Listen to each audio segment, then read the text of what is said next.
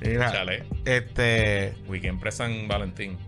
Y ¿Qué? Weekend Super Bowl. Ah, bueno, en Super Bowl sí. Y weekend de mandarle un saludito Ajá. al doctor Lionel Vera. ¿Por qué? El doctor Lionel Vera es uno de nuestros patroncitos. La una, gran- muy una persona muy importante para ¿Y su este papá? podcast. Y su papá también. Y su papá es uno de los personajes principales de los Zoom. Si usted no sabe, pues tiene que unirse al Zoom. Y eso es patreon.com puesto problemas. De los 15 pesitos para arriba entrar a los Zoom los jueves.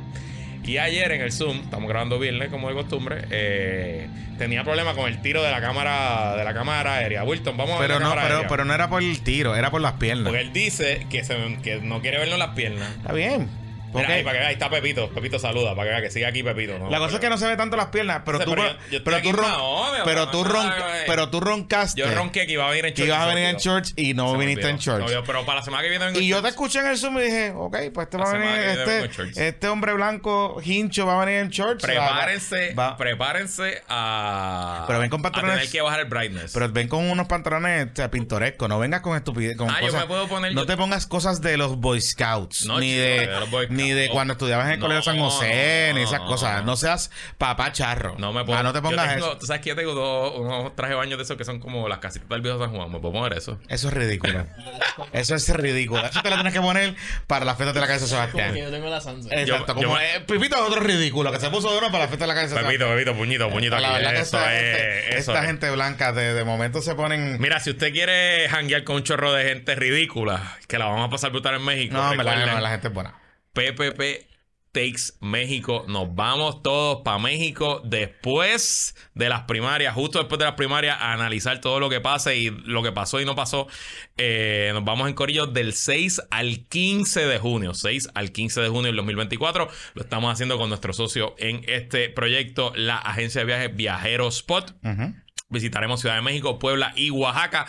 Eh, hay dos paquetes de viaje. Está el paquete para los que viajan con nosotros desde Puerto Rico, que incluye eh, los pasajes. Ese paquete comienza en 2.550 dólares por persona, por habitación doble. Eh, y hay un paquete para los amigos de la diáspora que no van a viajar con nosotros desde San Juan. Usted se compra su pasaje y llega a Ciudad de México en las fechas y las horas que les vamos a decir. Esos paquetes empiezan en 2.050 dólares por persona en habitación doble. ¿Qué incluye?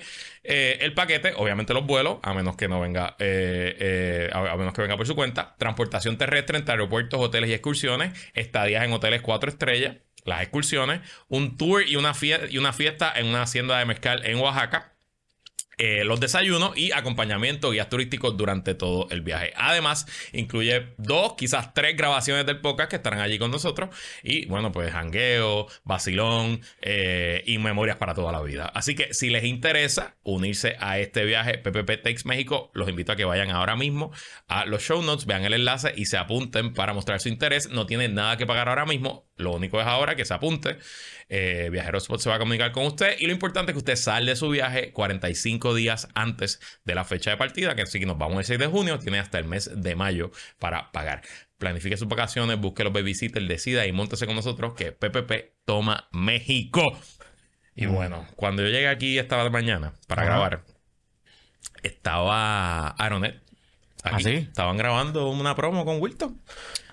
Y entonces Wilton está haciendo un cuento. Ajá. Sí. Entonces Wilton dice: Mira, yo tengo clientes que vienen a grabar podcast aquí. Gracias al internet de Aronet. Vino una gente los otros días y después sus fanáticos empezaron a decir: Wow, les tomó ocho años en tener un podcast con buen audio. Y yo le abro la puerta al estudio y le digo: Wilton, deja de estar hablando de nosotros. Bendito sea Dios. Pero para que usted vea que aquí en Webnético Studio. Obviamente tenemos la experiencia y la proeza técnica de Wilton, pero si no tuviéramos el mejor y más confiable internet de Puerto Rico, el internet de Aeronet, no sería posible que aquí se grabe este podcast y todas las decenas de productos y, y- y producciones que se hacen aquí en Webnético. Y este podcast es posible gracias al mejor y más confiable internet de Puerto Rico, el internet de aeronetpr.com, que no solo te da eh, un servicio de conexión dedicada, confiable y estable, sino que es una compañía netamente puertorriqueña con más de 20 años en el mercado, sirviendo a los sectores comerciales y residenciales. Llama ahora y cámbiate a Aeronet al 787-273-4143, 273-4143 o visita su página de internet para que conozca sus ofertas residenciales y comerciales aeronetpr.com. los presentadores oficiales de puestos para el problema. Bueno, la semana pasada estuvimos hablando del Intimus de. En el último episodio del Intimus de Veronique con Jago. Correcto. Pero hoy apareció un clip de un video lo tenemos en nuestras redes sociales. Ajá. eh, en Twitter y en Instagram y en Facebook y en YouTube también. eh, de Jesús Manuel Ajá. can- chanteando reggaetón Chanteando con Saudi. con Saudi. Ujú. Tengo comentarios. Adelante, señor. Eh, si no te sabes la canción, no chanteé. Pero no se la sabe. Bueno, es que no se la. eh, al final fue como que terminó ahí como abruptamente porque no se la se la, se la sabía parte, pero no se sabía toda la canción. Ah, no sé si no sabía que iba a cantar toda la canción. Pues eso es lo primero. Y lo segundo, tú tienes que double down en el maleanteo. Es decir, tú no te puedes ver que estás maleantando y estás vestido, o sea, como que un business casual maleanteo. No sé si me entiendes. Yo, pero me imagino que él fue una entrevista Está sin bien. pensar que iba a maleantear. No, ni- está bien, ni, no, hay problema. Estoy, estoy, estoy- estoy co- estoy contigo, estoy contigo. Pero si tú eres business casual maleanteo, aunque tú estés de business casual, te va en el. ¿Sabes? Nos vamos under, no es como que. Pues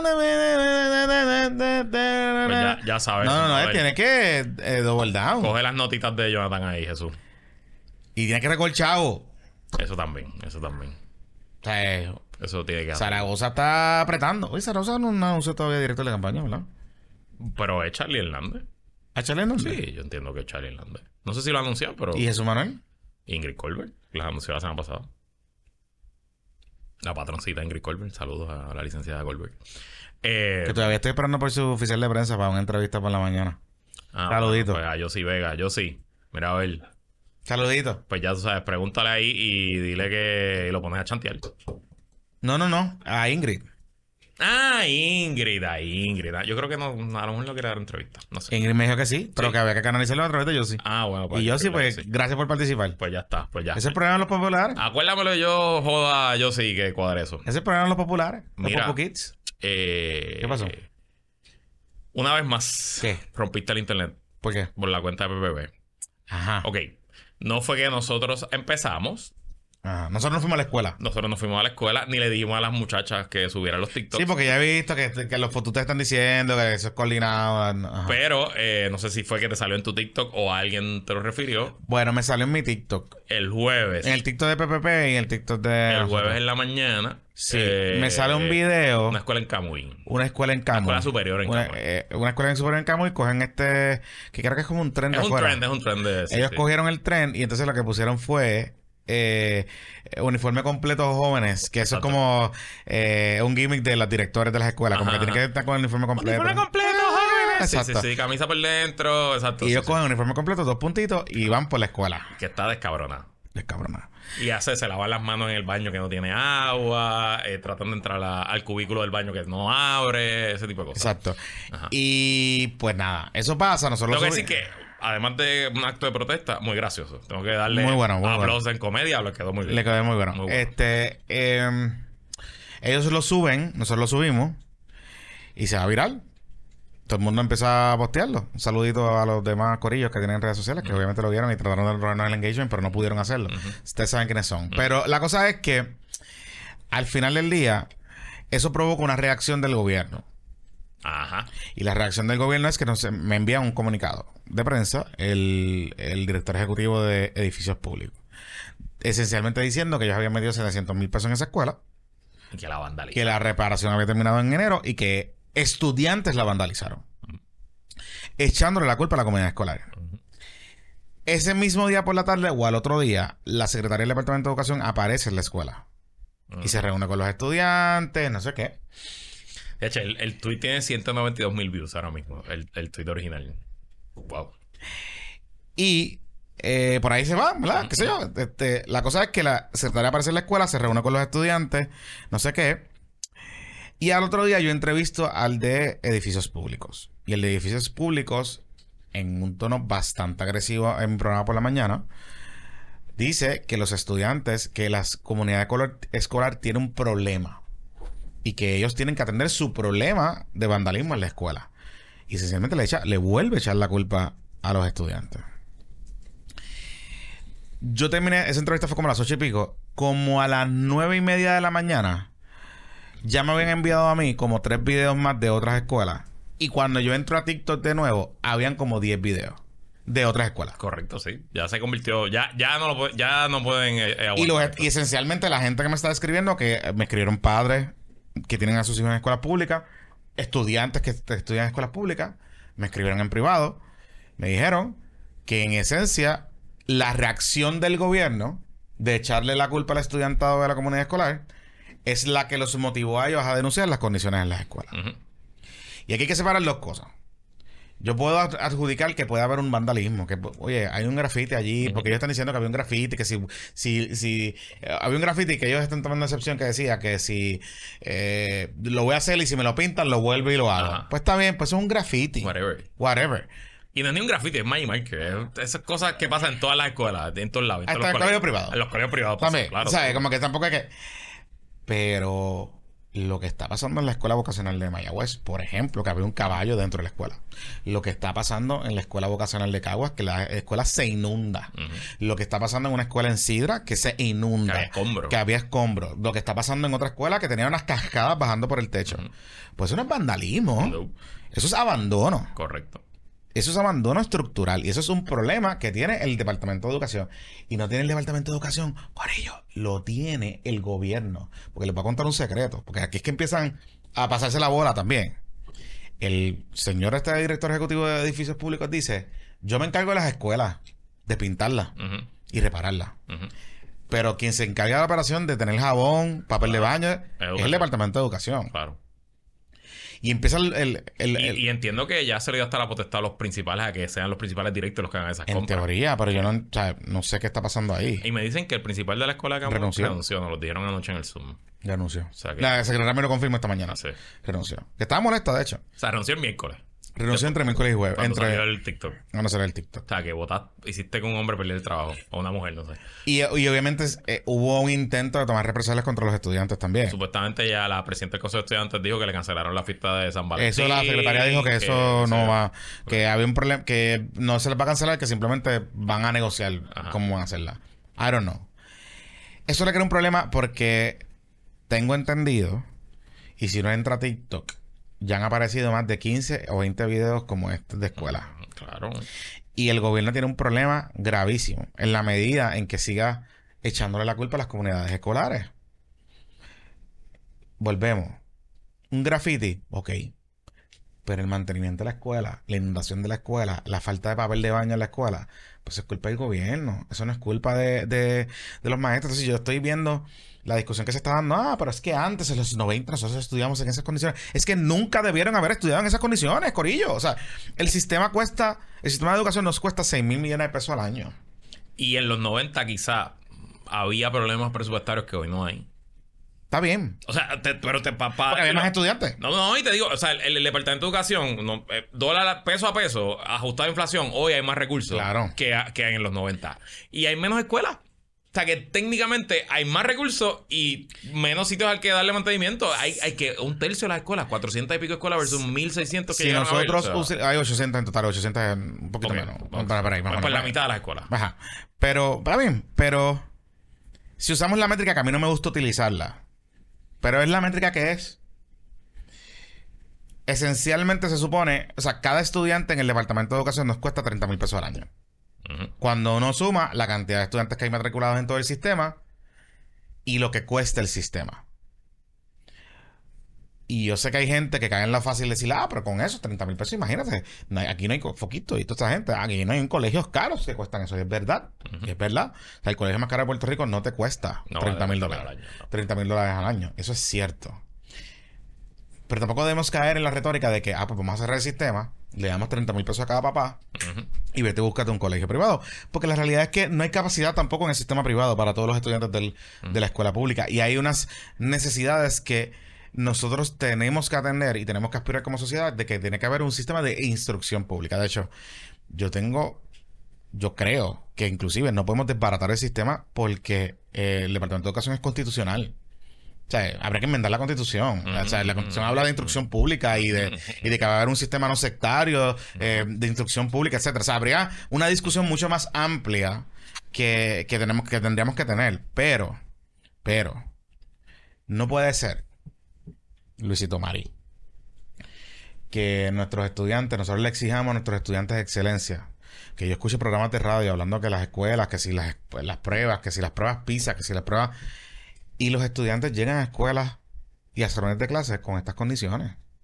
O sea, tú no puedes pretender, por más que un estudiante quiera meterle mano a estudiar en una escuela pública de Puerto Rico, tú no puedes pretender que ese estudiante eh, sea de excelencia con las escuelas que tenemos De acuerdo. y con los salones que tenemos. De acuerdo. O sea, era el calor en agosto. Ahora es que la escuela no sirve.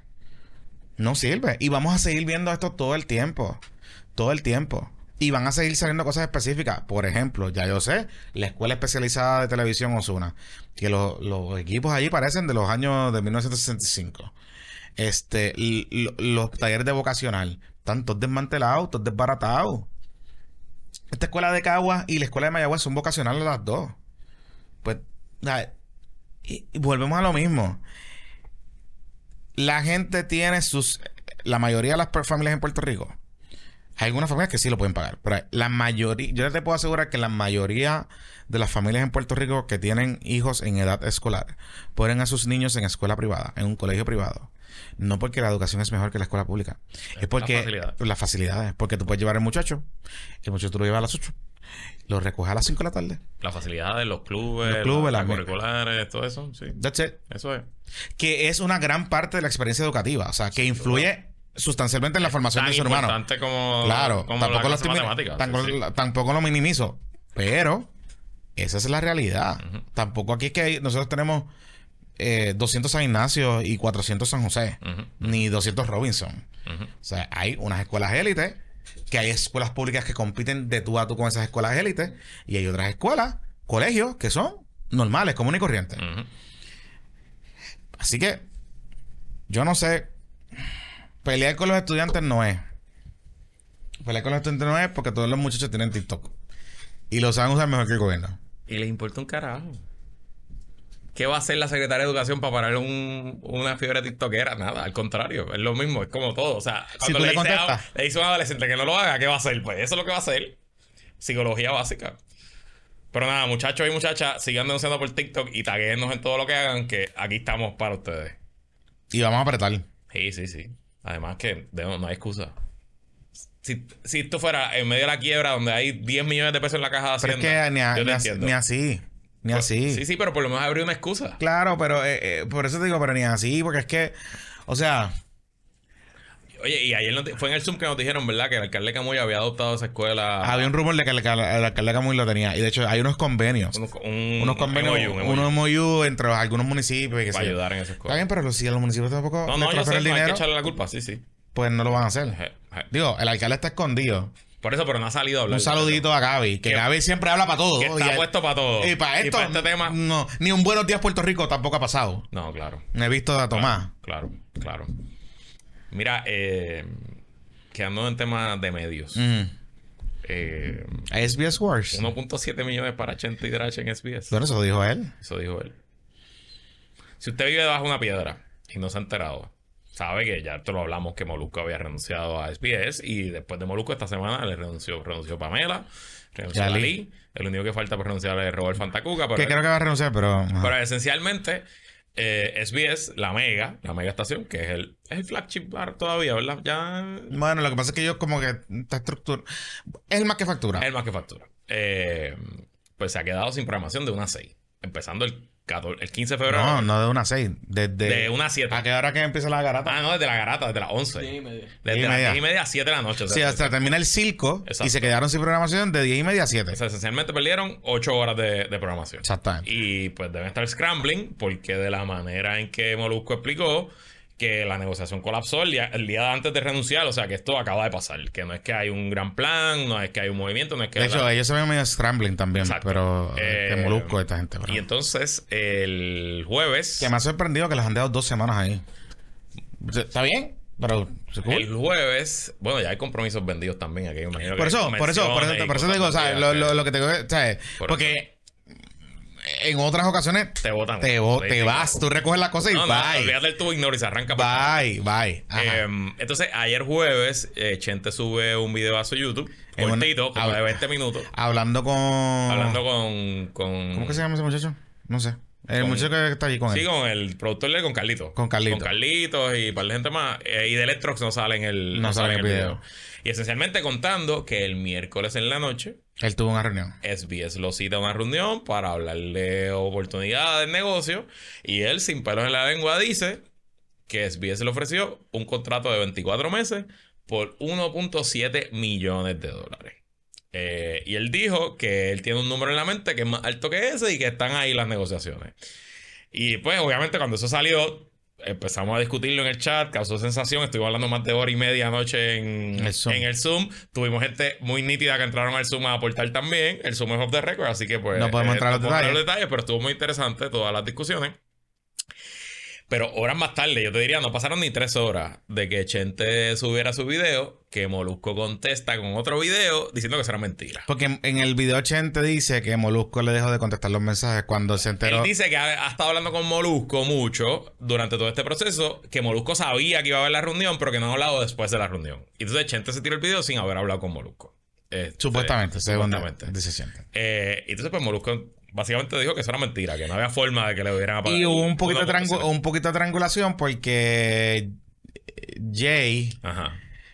eh, que ahora está colaborando con Chente, Ajá. eh, tira como que un tweet como Sí, que... con Chente con billete en la boca y qué sé y yo. hubo como algo- y tú ves el y tú ves el, el- sí, el- sí. el- la cosa esa larga que ahora escriben Ajá. eh, y tú dices ok esto estaba medio Chente coordinó esto o sea hay triangulación aquí Ajá, ajá. O, o por lo menos Jay tiene más información Ajá. o tiene algo que, que puede saber este mm, te voy a decir un par de cosas de lo que yo sé porque pues por mi relación profesional en los últimos años, de alguna manera u otra, tuve algún tipo de relación con gente en SBS.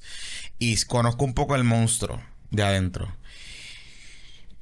Estoy casi seguro que hubo una conversación. Lo que no estoy casi seguro es si hubo un número sobre la mesa. La gente del Zoom de medio, que, que trabaja en medio dijeron que es imposible que ese número, que ese número no hay, no hay Y, eso, que y, a, y a- y a eso es lo segundo que voy. Y si hubo algún número, no creo que ese número hubiese sido el que es. Este. Háblame de la economía de un programa de radio como ese. La economía del programa de radio como ese es eh, esencialmente tú tienes un talento grande o varios talentos grandes y tienes un productor. Eh, y la economía de los de, de esos programas son eh, está en, dos en, dos en dos vertientes. Anuncios, o sea, eh, 30 segundos, una pauta normal y menciones y transmisiones en vivo. Así que tú necesitas contenido que te pueda apelar a distintas marcas, etcétera. Y esencialmente tú le pagas a un talento o le pagas a varios talentos. Por ejemplo, la garata, hasta donde nosotros teníamos entendido, Pepe, era que el, eh, se le pagaba a Molusco o a, Play- o- o a Playmaker y Playmaker le pagaba a, al Corillo. Era como una casa productora. El caso de Molusco, Molusco, según lo que le explica, según, según lo que le explica, según lo que le explica, Molusco, Molusco y Ali y Pamela tienen sus contratos individuales Exacto. en, con, con SBS. Y lo que me dijeron que estaba mes a mes, que no era un contrato. Y eso es bien normal, Sí, es- sí. SBS es bien normal. O sea, no es algo que... No me, no me sorprende eso. Sí, sí, que le pagaban todos los meses y ya, pero no había Sí, nada. no había nada de esto. Y Molusco sí tenía un contrato multianual. Exacto. Y eso es bastante estándar. Ajá. Tú ahí, en, en medios de comunicación, tu talento grande, tú lo aseguras multiaño. Y hay unas escalas, y hay unas exclusividades, y hay unas cosas, y ese tipo de cosas. Por eso es que Molusco dice que el tranque no necesariamente es por chavo. El Claro. tranque es por lo que le estaban pidiendo y por lo que él quería hacer. Claro. Sí, la teoría es que, le, que SBS quiere un pedacito del YouTube de Molusco. Claro, lo que ingresa, de lo que exacto. No sé si era eso. Ok. Yo creo que era un poco que le, que le estaban pidiendo más cosas. Ok. Eh, y más presencia, por ejemplo, estoy pensando, estoy pensando yo que a lo mejor hubiese requerido que Molusco estuviese más visitando el sol en, en Orlando. La emisora que ellos están ahora lanzando. O sea, pre- presumo que puede haber algo de eso. Ok. Eh, eh, y eso obviamente, pues, inevitablemente pues, va a afectar a Molusco en poder seguir creciendo su canal y sus cosas. Ahora, si tú pones a escuchar lo que, lo que Chente está diciendo, Chente, ¿verdad? Si vamos a tomar como cierto que eso pasó, significaría que SBS quiere tener un acuerdo con Chente tipo Joe Rogan. Claro. Con Spotify. Es decir, eh, yo te contrato como mi talento, pero yo te voy a dejar que tú sigas haciendo tus cosas, este, sigas teniendo tu canal, tú vas a poder poner los contenidos de mi emisora en tu canal y viceversa. Y tú eres mi talento. Y, y, en esencia no va a haber una exclusividad. Yo te voy a pagar como un talento para hacer un programa de, de, radio. Eh, y tenemos una combinación ahí extraña. Y yo voy a leverage tu presencia digital para yo poder vender mejor mi programa de, mi programa de, de radio. Yo no creo que SBS esté ahí, honestamente. O sea, la, gerencia local de SBS esté en esa, en esa coyuntura. no, no, lo veo que ellos estén dispuestos a estar en esa, en esa dinámica. En esa dinámica de ese tipo de contrato. Yo no la veo todavía. Porque si hubiese sido así, porque no llegaste a ese acuerdo con Molusco? Que es el talento número uno que tú tienes ahí. Es el talento que ya tú conoces porque lo dejas ir. ¿Entiendes? O sea, como que no hace. Doesn't make any sense. Así que, eso por un lado. Por el otro te voy a decir. Si a Chente le ofrecieron. Cualquier cosa que le ofrezcan a Chente por encima de un millón.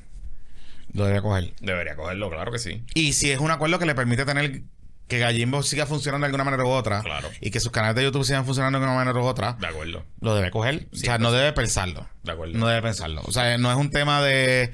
No es un tema. o sea, no es un tema aquí. Es un tema de que Chente está a ley de un cambio de un algoritmo para que se le joda el negocio. Sí, o sea, esencialmente, Chente vive de YouTube y lo hace cabrón y ha montado un negocio pro. Pero, pero el contenido de Chente es el contenido más racy que YouTube te permite. Es un contenido casi todo para adultos. Está bien en la línea de lo más que te permite. Es un contenido que se consume cannabis, ahora de alcohol, ese tipo de cosas. Eh, y el día que Google se levante y diga ya no queremos ese tipo de contenido más en nuestra plataforma, puede penalizarle el algoritmo y esencialmente el ingreso de Chente se puede ir de 100 a 0 en cuestión de 24 horas. Mm. Que si tú pues, firmas un contrato de 24 meses con dinero garantizado, pues eso es dinero en el bolsillo mientras tú cumplas con el contrato. Y obviamente, pues, pues ya gente tiene 40 años, tiene un hijo, tiene que quizás estar pensando en otros asuntos.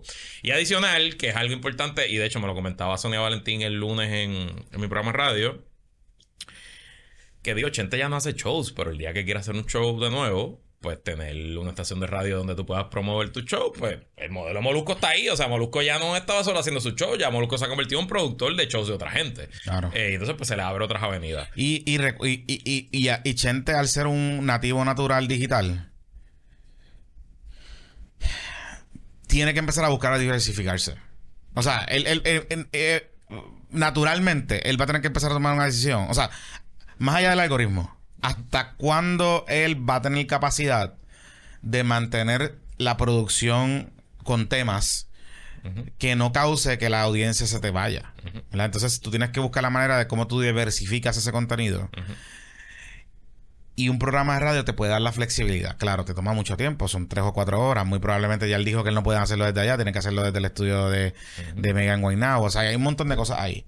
Ahora, si en efecto le ponen por e, encima de la mesa un contrato de uno de un millón, un millón cinco, por más de 24, 12 o 36 meses, yo no, o sea, no veo razón por qué tú le vas a decir que no. Arráncales el brazo. A menos que esto sea un stunt. A menos que esto sea exacto, como la lucha libre. Y si es un stunt, bien hecho. Se lo felicito. Porque aquí estamos hablando de él y esencialmente ha sido la noticia principal a, menos, a menos que también sea un Stone o a menos que también tenga ya triangulación con, con Molusco y que esté como en la lucha libre. O no, o que realmente le hicieron una oferta y no se quiere ir. Ah, y la cagó. Y la cagó y le, explotó la oferta para. Le pegó fuego a la oferta para simplemente convertirlo en contenido. ¿Y Pero la reunión se dio. Hubo una conversación. no sé si hubo una oferta. Ok. Pero no una conversación. Pero conversaciones. O sea, esta gente en SBS tienen conversaciones con un montón de gente todo el tiempo. Claro, claro, seguro. Y estoy seguro que tiene que haber eh, un estrés por buscar algo ahí.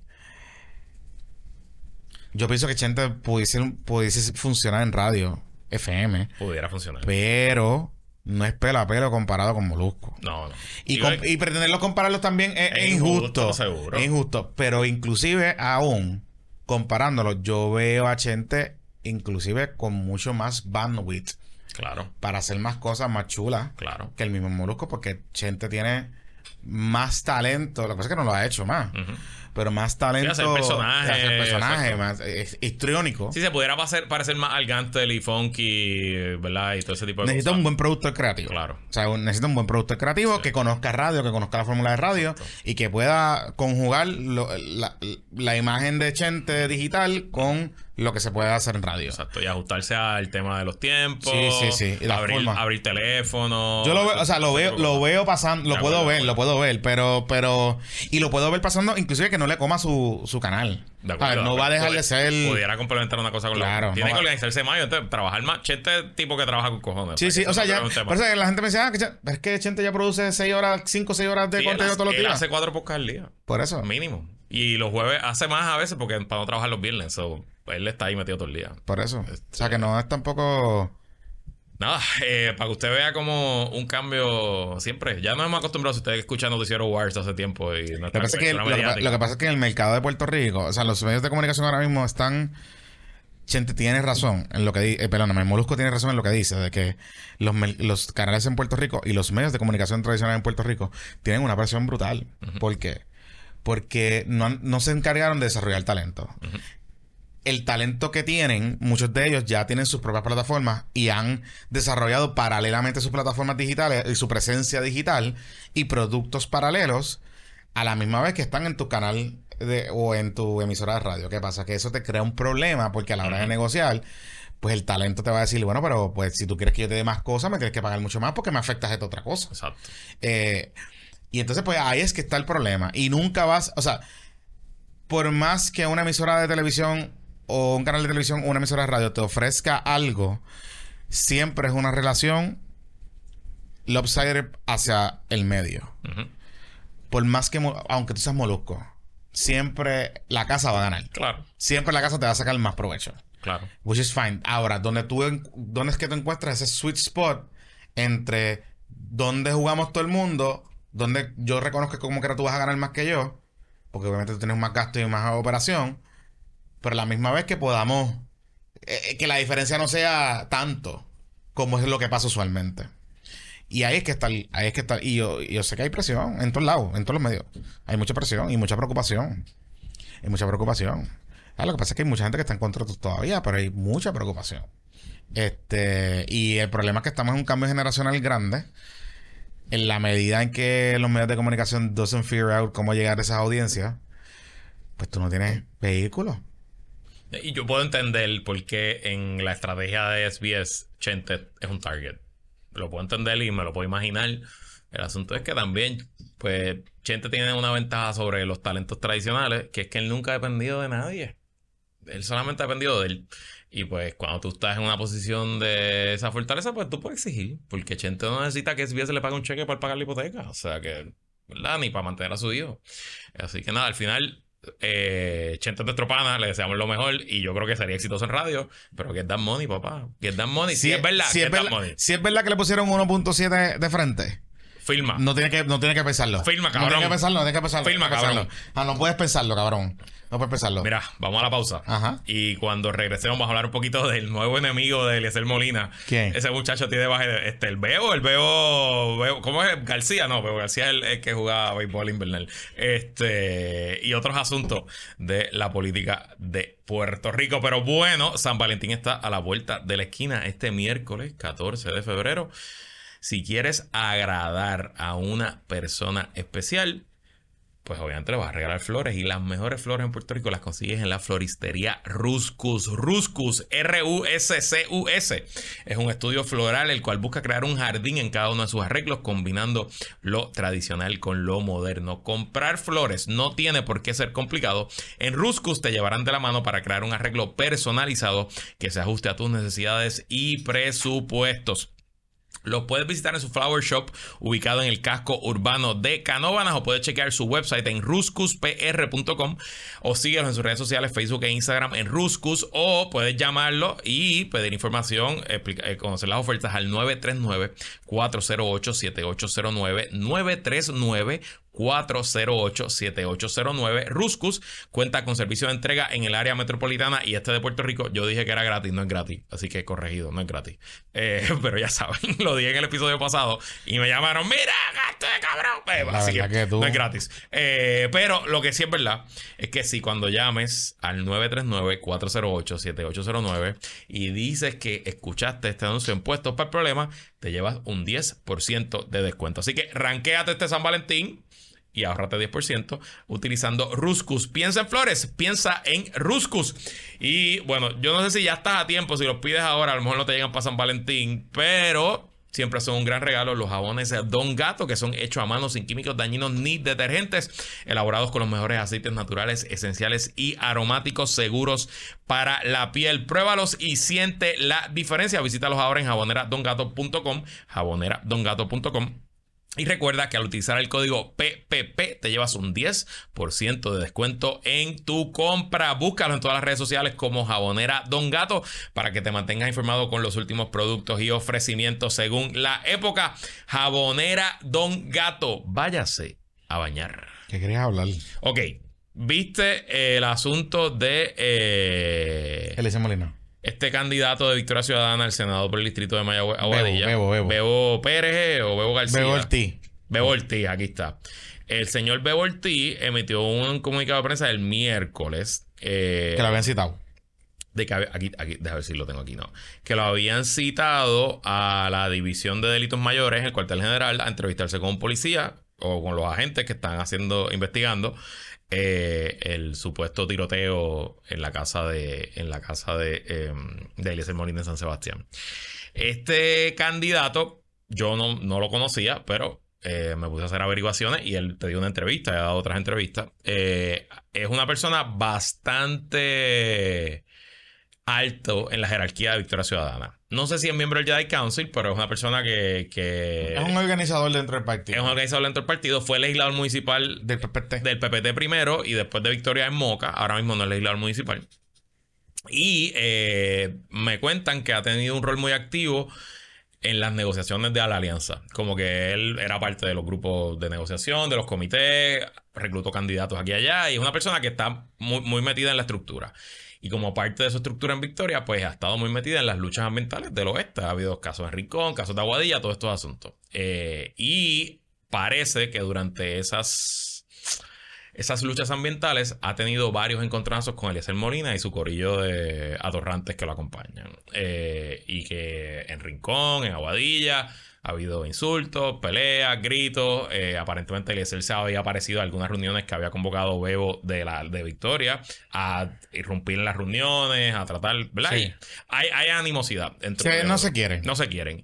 Y todo eso llegó a un punto culminante en el Festival de la Novilla de este año, que si no me equivoco fue el 15 de enero. El Festival de la Novilla en, San Sebast- en el pueblo de San Sebastián. Que ahí fue todo el mundo a recoger endosos. Ahí sí. estaba todo el mundo. Bebo parece que tenía un, Algo. una carpa de su candidatura, de su campaña o de su negocio. Yo no sé. Yo creo que es su negocio. Puede serle su negocio. Sí. Y dice que estaba allí con su esposa y con su hijo de 7 años y que Eliezer se le apareció en su carpa con otra gente a increparlo, insultarlo. Con la gente borracha que siempre anda con a, Eliezer. a hablar, a, a- a- a apuntar, o sea, creo que a señalarlo con el dedo, etcétera, etcétera, frente a su hijo, y que eso provocó que eh, este señor le radicara una querella por alteración a la paz, querella que tiene vista en el Tribunal Municipal de San Sebastián el viernes que viene, el 16 de febrero. Así que, Recuerden que en el, tribunal municipal, en los tribunales municipales se ven peleadas entre vecinos, exacto. Y- borrachos, Exacto. y como él es él, Exacto. y peleas por gallinas y todas esas cosas. Ajá. Entonces, pues es, esto es lo, lo que el señor Bebo, Bebo. había hablado de eh, lo que él sabía y lo citan a comparecer al cuartel de la policía. Él va, comparece sin ningún problema, mandando el comunicado de prensa diciendo yo no tengo nada que ver con los atentados, yo no tengo nada que ver con esto, pero voy a cumplir, ¿verdad? Si me citan, voy. Y cuando sale, estaba allí el amigo Noti Juan de Noticel y la- básicamente él le grabó un video de 10 minutos donde pues García explica que él no es sospechoso, que él no es persona de interés, pero que aparentemente Eliezer Molina le dio una lista a la policía de todos los políticos con el que él ha tenido problemas. O sea, toma. Y Bebo dice, y será, pues tendrá que citar a Puerto Rico entero, tú sabes. Eh, Sí, sí, sí, aparentemente hay, hay 18 personas de interés. Así que eh, me imagino que el próximo que irá por ahí es Tomás Rivera Chat. Me imagino que nos irán Nos citarán a nosotros a nosotros también, porque nosotros le pusimos, o sea, él dice que nosotros lo Sí. Este, yo no sé, cada vez más esa investigación como que está más al garete. No, la investigación no. porque no sabemos la investigación. La situación. Por eso. Cada día apesta más. Esto apesta. Y Yo no creo que. Oye, bueno, espérate. Yo no creo que él se mandó a, a tirotear su casa, cabrón. yo no, yo no, No puedo creo, decir que él mandó a tirotearse su casa. Pero yo, pienso, pero yo eso. pienso que alguien pasó por allí y tirotearon por allí como un títere, un titeraje. Pero, pero cada día me parece. no es un magnicidio político. Exacto. No es un magnicidio. No no es- me parece que es que es un atentado para acallar su voz. Claro que no. Eh, Entonces y- pasa- me parece que son unos títeres de ¿y ¿No allí. te parece curioso que está como callado? Está bien callado. Un tipo que había que, tú sabes, como que darle una oferta para que hablar y dos para que se callara. Pues, tipo. Y no te parece curioso también que cuando Tomás Rivera Chats lo retó a que dijera No qué estaba haciendo en el, colmado, la NASA o la soga o yo no sé cómo rayo en Añasco, no ha vuelto a hablar de Tomás Rivera Chats. No. Ni una sola vez. No, después que sacó las fotos aquellas de las dos personas que supuestamente eh, tuvieron, tuvieron que encontrarnos con él, no, no da vuelta a hablar de eso. No sé. Curioso. No sé. ¿Cómo No que se sé. llamaba el actor ese de, en Chicago que contrató a dos personas? Yo soy Mollet. Eh, es Mollet. Este. Eh, Yo no sé. O- o- o- no sé. No quiero pensar que él mismo se haya contratado a alguien para. Y poner en riesgo a su familia. Esas, esas balas podían. ¿Me entiendes? O sea, como que tampoco. No, no creo. No creo. Honestamente, yo cada vez pienso más que como pasan en un montón de comunidades en Puerto Rico, eso se trató de que pasaron por ahí unos carros, unos títeres y tiraron un par de tiros al aire o lo que sea y, y esos tiros llegaron a la casa de él. Puede se ser, puede ser. Eso, eso, eso es lo que... y él se montó en la ola de me van a Eso es lo que yo estoy pensando. Ya. Honestamente, cada vez más pienso eso. No estoy pensando que él se manda. O sea, no, no, no creo. No creo, cabrón. No, no hay manera. O sea, no hay manera que una persona, como él dice ser tan responsable con su familia, que no lo ponga en duda, Claro, seguro. ponga en riesgo su familia por coger pauta política. No, de verdad. Mala mía, pero. Está bien, ¿sabes? Yo, yo- yo quiero. Yo sé que esa es la teoría de conspiración de Cristian Albero, que ahora está volviendo por ahí a hablar, pero no. Sí, sí. No, no, no. Ya dejó de hacer que las cosas pasaran. Vamos ahí. ¿Verdad? Mira, y otra investigación que empezó es de los endosos fatulos de el capitán Elmer Roman. Lo que es tener mala suerte, cabrón. lo Ya que es sé. tener mala suerte. Digo, ya completó los endosos, pero. sí, sí, sí. Pero. Que tú cojas. O sea, que, que en el endoso que tú te robaste, o que te robaron, Ajá. o que colectaron de manera irregular, sea el endoso de la viuda del abuelo de tu contrincante, de tu futuro contrincante político. Pues está el garete. El, Está lo loco. el miércoles al ¿Qué se mediodía, llama doña- doña Nelsa, Nelsa. López. Sí, creo que sí. Eh, la viuda de Hernández Colón, ella... el- Ella convocó una conferencia de prensa y él me estuvo bien curioso y dije, Dios, Qué- qué ¿por qué? extraño. Qué extraño una conferencia de prensa en la comisión. Al mediodía. Al mediodía. Y entonces ella allí narró que el lunes en la noche ella recibió un mensaje de texto del sistema automatizado de endosos. Yo he dado cinco endosos en esta Y elección. tú recibes un email. Y entonces tú recibes un email y un texto que te dice, por ejemplo, pues yo endosé a Jesús Manuel. Pues me dice, usted endosó a Jesús Manuel Ortiz, candidato a la gobernación, ¿acepta o no acepta? Y tú le das acepta y gracias, su endoso ha sido validado. Eh, y así me pasó las cinco veces, endosé, qué sé yo, a dos candidatos, a Héctor Ferrer Jr., a Swan y algunos candidatos, etcétera. Y, y funcionó a las mil maravillas. Me entré a mi, a mi cuenta en R, que es la cuenta que uno crea ahora, y vi los endosos. No tengo nada fuera de lugar, porque cuando vi que estaba pasando me dio curiosidad. Eh, entonces, doña Nelsa está en su casa el lunes en la noche y le llega el texto. eh, Porque ella no está registrada en. Ella está, ella, ella le llegó el texto. le llegó el texto. Ah. Vas para que validara un endoso a Elmer Román. Y obviamente, pues ella dice, pero ¿qué carajo pasa aquí? Yo no, yo no, no endosaba del Román. Y entonces, pues, me imagino que habla con Pablo, eh, al, pues, este, alertando la cosa, recoger la evidencia y la, confer- la- la conferencia de prensa. Ella en la conferencia de prensa admite que ella había endosado a un candidato del PNP en diciembre, que era el doctor, este, el ex marido de el- Cortés, que se quedó porque que, no. que no llegó a los endosos. es un quiquito, se dieron un Exacto, quiquito. Quería correr para el Distrito San Juan, para el Senado por el Distrito San Juan. Eh, no llegó a la, a la totalidad de endosos. Eh, y lo curioso es que la misma persona que aparece como el colector del endoso de este señor, el doctor, es la misma persona que, Que está colectando para Elmer. colector del endoso de Elmer. Es un Oh. guardia correccional, un oficial correccional, que también es donante de la campaña de Jennifer, que le ha dado 750 dólares a la campaña de Jennifer el año pasado. Mm. Eh, importante para explicar que es un colector. Los candidatos no pueden levantar endosos eh, Directamente. directamente. Tú tienes que reclutar personas para que levanten el endoso por ti. Esos son los famosos colectores. Y en el sistema nuevo, a cada colector se le crea una cuenta y usted puede recoger endosos para múltiples candidatos en su misma cuenta. Eh, la teoría que yo tengo es que como este señor no llegó a los endosos, pero ya tenían la información de Doña Nelsa, pues esencialmente copiaron la información de Doña Nelsa del endoso del doctor y lo pusieron él en el endoso de Elmer Román. Y lo que ha dicho eh, Guillermo San Antonio, el, el licenciado Guillermo San Antonio, que es el, el que le corre el electoral a Pablo José, es que luego de que se hizo la denuncia, varias personas que andaban de Elmer Román han venido a- al frente y han llamado a la comisión a también decir que algo está pasando, que también le hicieron lo- lo- le- el endoso Faturo. Y doña Nelsa en su entrevista Mm. eh, ha dicho que todos los que endosaron al doctor esa noche, fue, lo endosaron a un evento social, una, que parece una fiesta de Navidad o algo, todos también ahora aparecen endosando a Hermes Román. En verdad, hay que ser bien animal. Y tener una mala suerte. Ambas cosas. Ambas cosas. Para tú robarle el endoso a la abuelastra de tu ca- contrincante político. Eso está cabrón. O sea, podemos pensar lo que sabe Pablito, no. Pero está cabrón. Entonces no sé si has visto la reacción. Que como Mandaron a Luis Bacó, el licenciado Luis Bacó, que es un tipo bien prestigioso y bien conocido. que, que es como una teoría de conspiración. Que fue que ellos inventaron todo esto y que lo están haciendo porque el Román está ganando las encuestas. Y yo, ¿what? Primero, ¿qué encuesta? Y segundo, o sea, en serio, ¿y cómo, y cómo, cómo lo factu cómo, cómo Digo, es que sea, fabrican esto? O sea, hackearon la cuenta del colector de endosos para entonces meter un endoso falso de la abuela de Pablo José, para entonces hacer una conferencia de prensa, como que, Corillo. Don't know.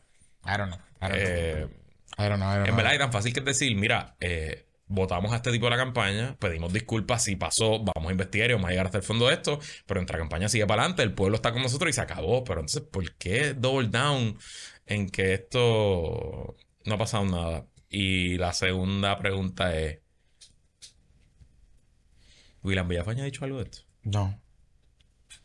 No. ¿Y hay problemas con los entonces de William Villafaña? No, ya lo completó. Pero Vanessa Santo Domingo pidió una investigación. Digo, Edwin Mundo está como si esto fuera contra un popular.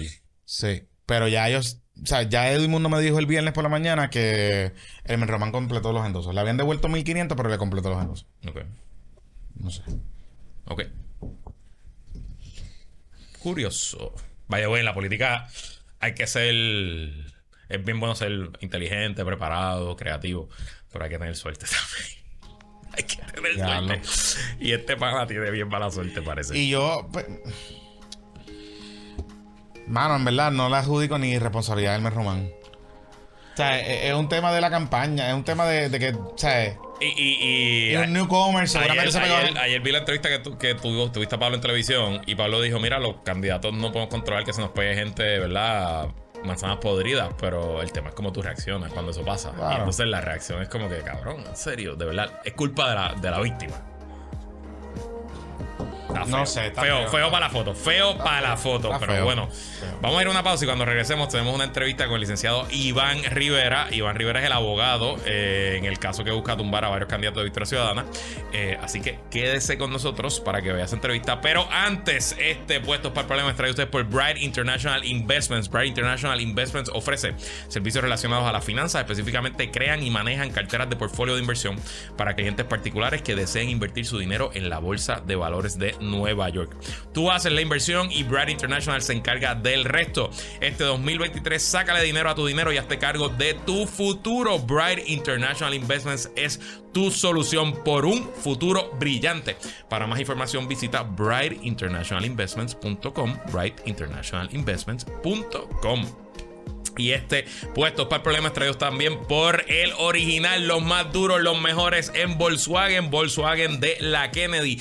Durante más de 25 años, Volkswagen Kennedy ha sido tu concesionario en Puerto Rico con una gran reputación basada en la honestidad y calidad. Su conveniente ubicación en la avenida Kennedy lo convierte en el concesionario preferido tanto para adquirir tu Volkswagen nuevo, usado o usado certificado y a la vez puedes confiar en su servicio y repuestos ya que tienen el mayor inventario de repuestos originales Volkswagen en todo el Caribe y como si fuera poco, cuentan con los mejores técnicos certificados de todo Puerto Rico. Los técnicos de los demás tienen que ir a Volkswagen de la Kennedy a certificarse para poder trabajar en tu vehículo. Ve y visita los Volkswagen de la Kennedy, el original, en el 787-782-4039, 782-4039. Y ahora, de regreso a puestos para el problema. Tú sabes que. Tú sabes que, eh, eh, Luisito Mari. Luisito, tienes que aprender a ponerte en mute. Perdón. Sorry, discúlpame. Estamos No, aquí, problemas técnicos del nuevo estudio. Ese siempre ha sido tu problema hace 10 años. O sea, como que tú siempre te pones en mute para el Zoom. Ya, No. ya estoy en mute, ya. Ok. Ya estoy en mute. Mira, este.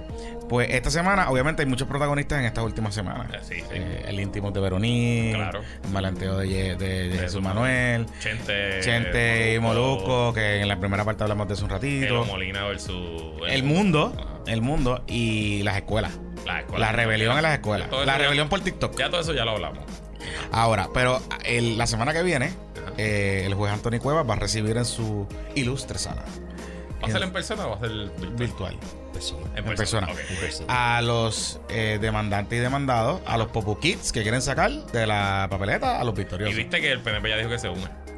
Pero dijo que se une Y lo dijo ayer en Radio Isla, que sí, que van a entrar del lado de, de los demandantes. Eh, yo no sé si el PNP se va a unir. No, bueno, que- ayer Radio Isla sacó una historia. No, ¿no? el radio- esta historia está mal. Porque claro. lo que va a hacer es que la, eso hay esta mañana le explicaron. que van a contestar la demanda La y- comisionada va a contestar la demanda y va a estar a Y va- favor se de va la. a allanar. de- se va a allanar.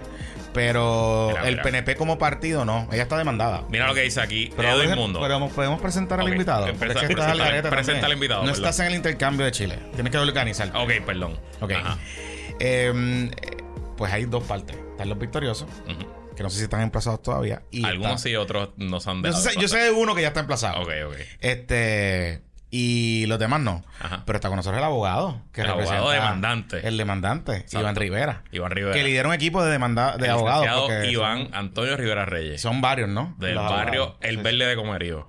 El verde de es. Ah, de, de los de Josian. Él es de Josian, pero eso es más sidra que Comerío, ¿sabes? Ah, sí. Sí, es más cerca de Sira que de Es como lo de la gente de Corozal que hay una gente que Corozal que vive en arriba y dice, no, eso son Mira, palmaritos, eso no es Corozal. En el 92 eh, había una controversia sobre la colindancia entre lo que Mm. era Sidra y Comerío del Barrio El Verde. En la calle, pues, yo me crié en las parcelas, de, de estas Mm. parcelas que daban en los 60 en el Barrio El Verde. La parte arriba de las parcelas, la última calle, que le, le decía las parcelas nuevas, eh, esa calle, eh, a, a Naudi, que era técnico de mapas del PPD, dice, esta calle está afuera. No ese Con Anaudi, otro, otro, Otro Anaudi. Pero, pero no era, otro. no era- Anaudi, Anaudi. no era ¿Era Anaudi- Anaudi o Amauri? era Mauri, pero Amauri. no era- Amauri, pero no Amauri. era la Naudi que recogía Chavito. No, no, ese yo nunca lo vi en PPD, yo lo vi después. Ah, ok, Amauri es- que era experto en mapas y que en paz descanse. Era un super funcionario de la comisión. de la comisión. Iba con los mapas y dice esta calle, esto es Sidra. Cuando contamos, de 50 casas, 36 eran PNP. Ajá, Entonces, pues vamos a recusarlo. ajá. Ah. Y porque era Sidra ya. Y una, de hecho, una de las dos, una de las casas, la línea que dividía Sidra y Comerío pasaba por el techo.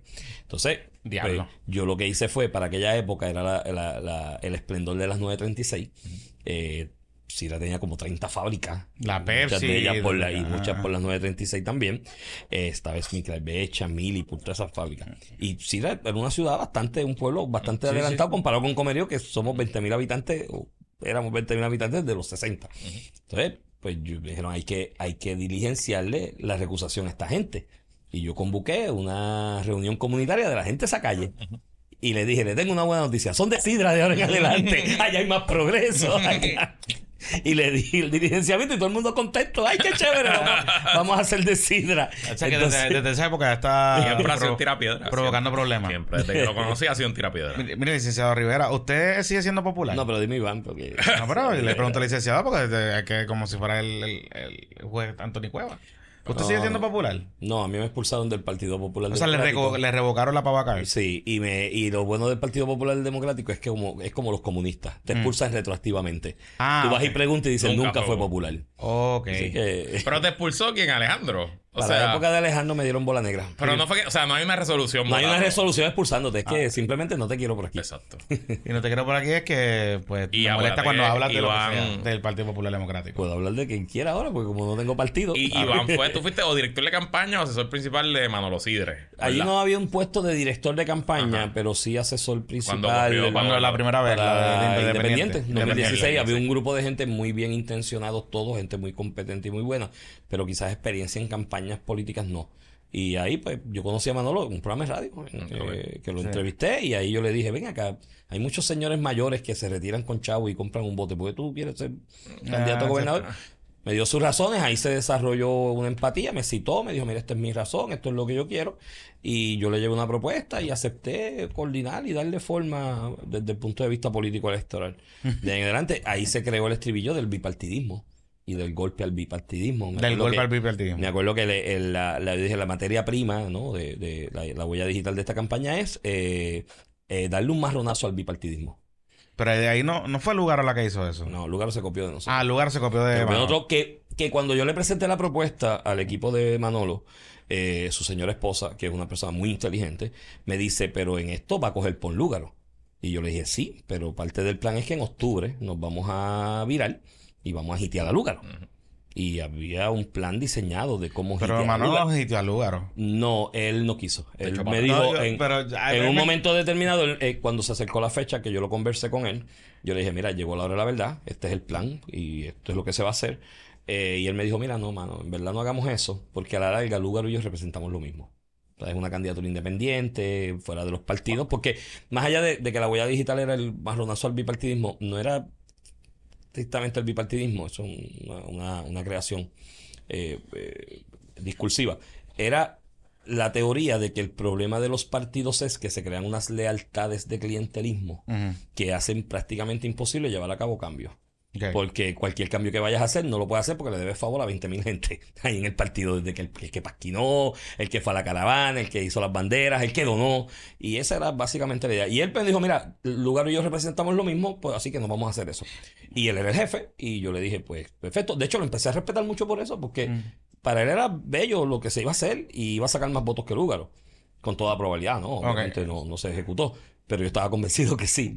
Y él, pues, en, en, en aras de adelantar mejor el mensaje más que su, su, su persona, pues me dijo, no, vamos a, a dejar eso así. Antes de entrar al tema, ese tema que tú traes de, de esa campaña del 2016, eh, quizás derrota un poco lo que, lo que nos estás explicando, porque el lugar luego tiene que formar un partido, Sidre se une al. PNP como administración, en el sentido de que había que darle un cantazo al bipartidismo, pero a la misma vez tuvimos que montar un partido para poderle darle un cantazo al bipartidismo. Bueno, en tal. ese momento determinado, Y Manolo sé que lo pensó en un acabando, sí, sí, terminando la campaña, eh, pues nos reunimos, hacemos un avalúo de lo que de lo que se hizo y lo que pasó y yo le dije mira mano la experiencia aquí nos demuestra que esto sin hacer un partido es complicado la idea de la candidatura independiente en aquel momento yo no sé si en el 2028 el 2032 esté más madura en Puerto Rico podría ser que sí he hablado con gente con mucha experiencia que me dicen que sí que quizás 2028 2032 ven Claro. un escenario más maduro para una candidatura independiente a gobernador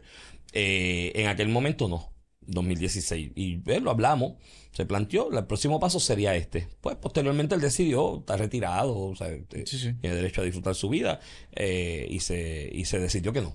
Y él estuvo así, eh, básicamente sin afiliación y demás. Y hasta ahora pues lo reclutan ¿no? en, en el, en el gobierno de, de Pedro Pierluisi. Yo me imagino que es una estrategia también de esta administración de tener a alguien confirmarme de alguna manera y mandarle un mensaje de que mira, no somos todos PNP, hay gente que, que, Claro. no, que no es PNP eh, Claro. como tal, ¿no? Y, y está en el servicio público y creo que tiene- él tenía mucho deseo de aportar de alguna manera y lo está haciendo. ¿no? Sí, sí, En su- en definitivamente. su frente. Mira, eh, ustedes dos se conocen hace tiempo, Pero Desde mucho, el mucho tiempo. 2002. pero ustedes no son contemporáneos. No. No. O sea, se llevan un poquito de edad. Yo Digo, tú eres tengo- 40, tú eres yo tú tengo eres 40. Pues yo le llevo 13 años a Luis Herrera. ¿Y cómo es que se da? Yo me acuerdo el día exacto que yo conocí a Iván. Me acuerdo Para exactamente. que vean lo impactante que yo fui en su vida. Yo soy para allá. fácil, yo soy fácil, pero difícil de olvidar. Exacto. Fue en el salón del Consejo de Estudiantes de Sociales, que era un saloncito. ¿Tú en el liderato de Sí, yo era representante de economía y él era representante de política. Pero, Recuerden que Luisito María estudia economía, correcto. O sea, ajá. Y estábamos allí, porque yo entré a hablar mierda con una amiga de nosotros que, que todavía está por ahí, que yo vivo en Washington, se llama Ana Silvia Berrío. Sí. Yo a Ana Silvia la conocía desde high school por las competencias de Naciones Unidas. Y Ana Silvia estaba en la directiva del consejo y yo entré con ella.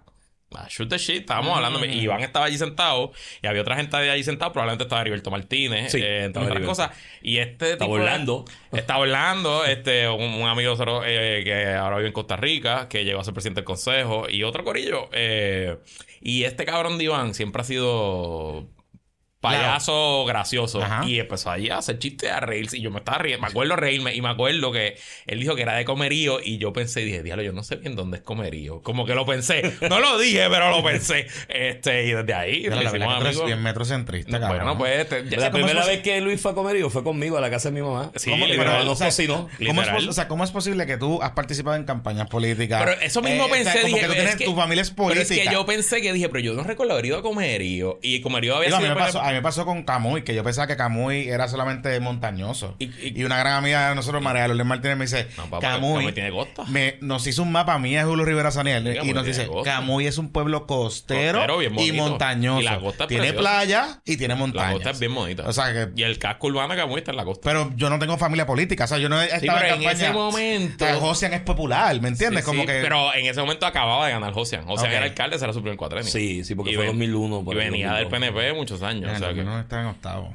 Ay, vete por el carajo. Eh, y nos hicimos No amigos. te el una. más joven tampoco. No, No, no, soy más- pero está en octavo. Y mira, o sea, como mira. que... La mejor clase que yo cogí de sociales Ajá. fue una clase con el profesor Julio Muriente. Ah. que nos matriculamos. Ah, Gilberto Mieles era también. Gilberto. Mieles Nos matriculamos en ese grupo, ahí en esa clase, en la misma sección.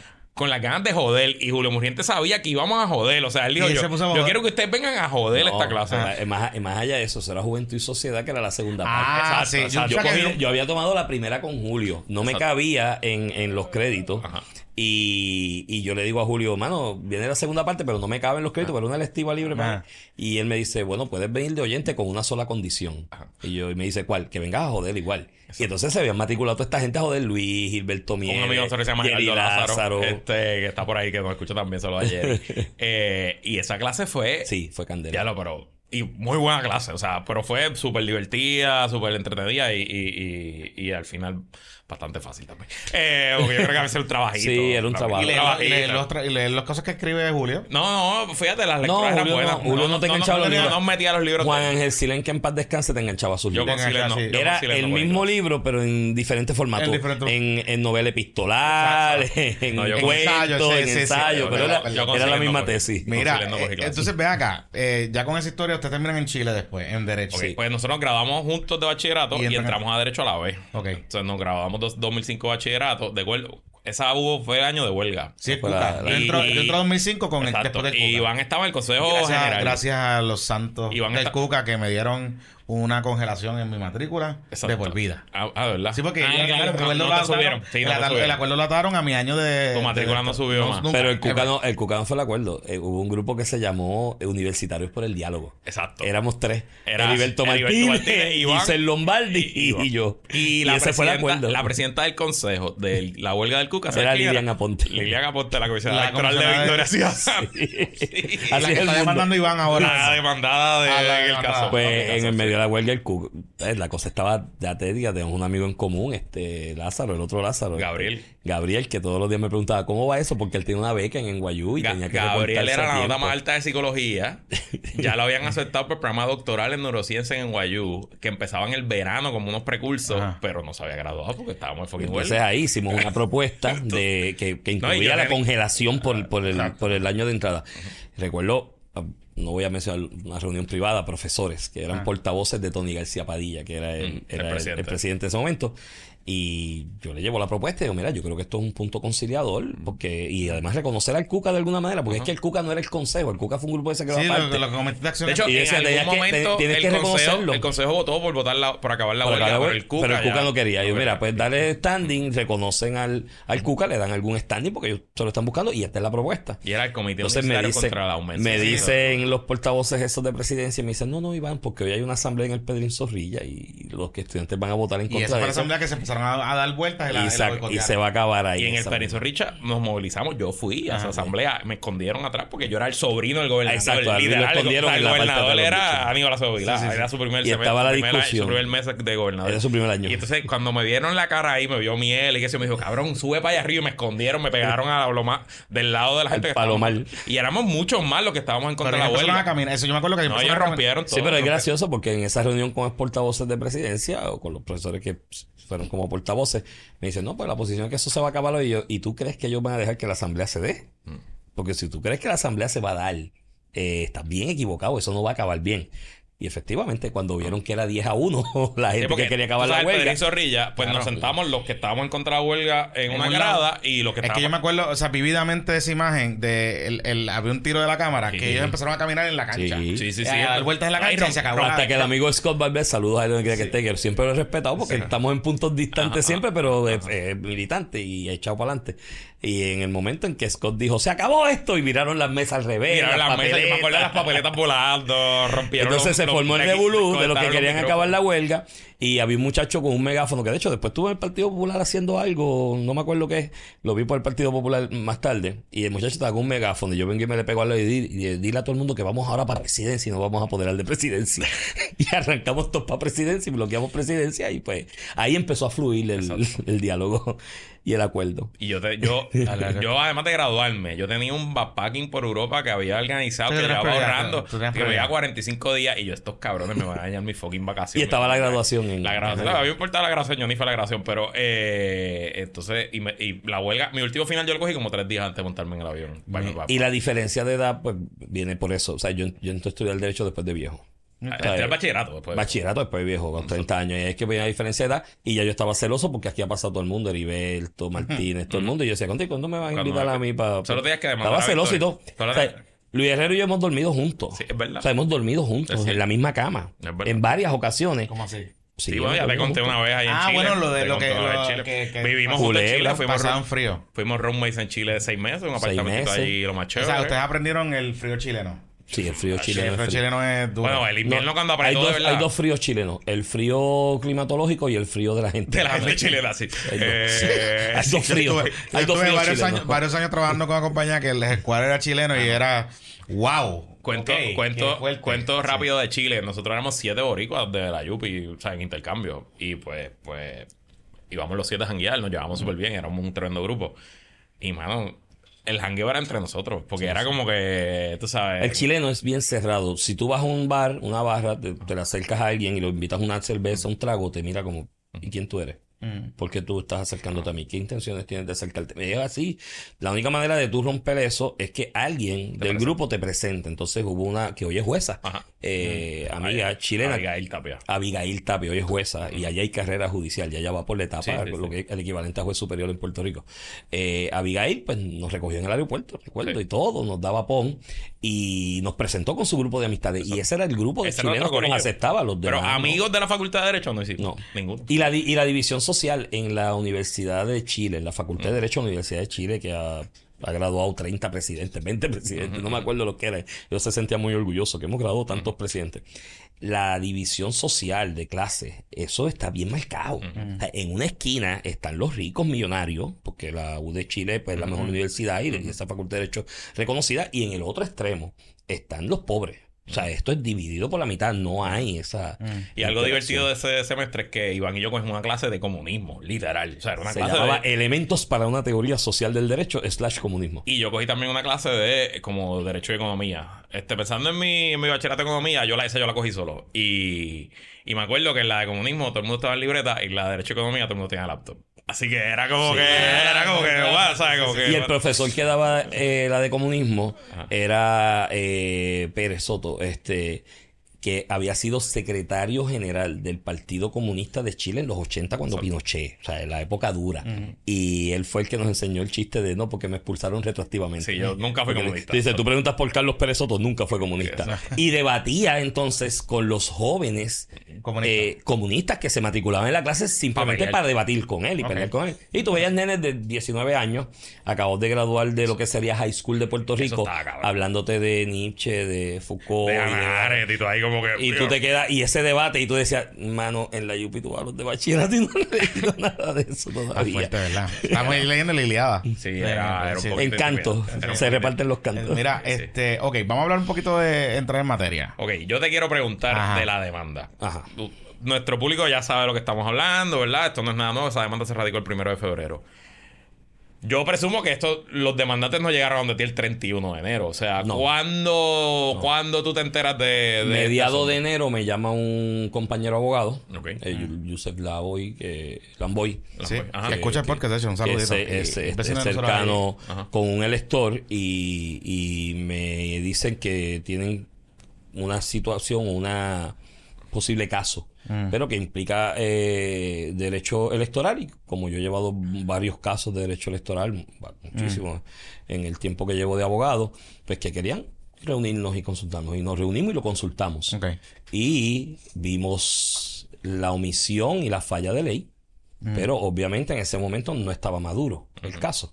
Eh, eh, en ese momento mi planteamiento es si se radica antes del 31 de enero, el caso no va a estar maduro, porque ellos tienen break de dos semanas buscar los endosos. Los endosos, claro. Así que habría que ver si finalmente Mm. pasa el periodo de entregar el primer 50% de los endosos y ahí estaría entonces Pero, maduro pero entonces, ¿la caso. falla es atribuible y la omisión es atribuible a quién? Porque en un proceso, en eh, el Código Electoral le delega a la Comisión Estatal de Elecciones regular el proceso electoral y de endoso y todo ese tipo de cosas. Pues yo pensaría que quien falla en prim- puede ser el partido, sí, pero quien falla de no notificarle al partido que está en cumplimiento de la ley o no es la Comisión Estatal de Elecciones y no eh, la comisionada Ciudadana, por ejemplo. La comisión aprueba el reglamento. Ujú. Y cuando aprueba el reglamento, están presentes todos los partidos, Todos los comisionados, exacto. ok. todos los comisionados. Y lo que dice el reglamento es lo que dice el reglamento. Yo no sé cómo fue la votación Mm. en- entre los comisionados, pero ciertamente se aprobó. Mm. Y ese reglamento. Y no, y no se impugnó.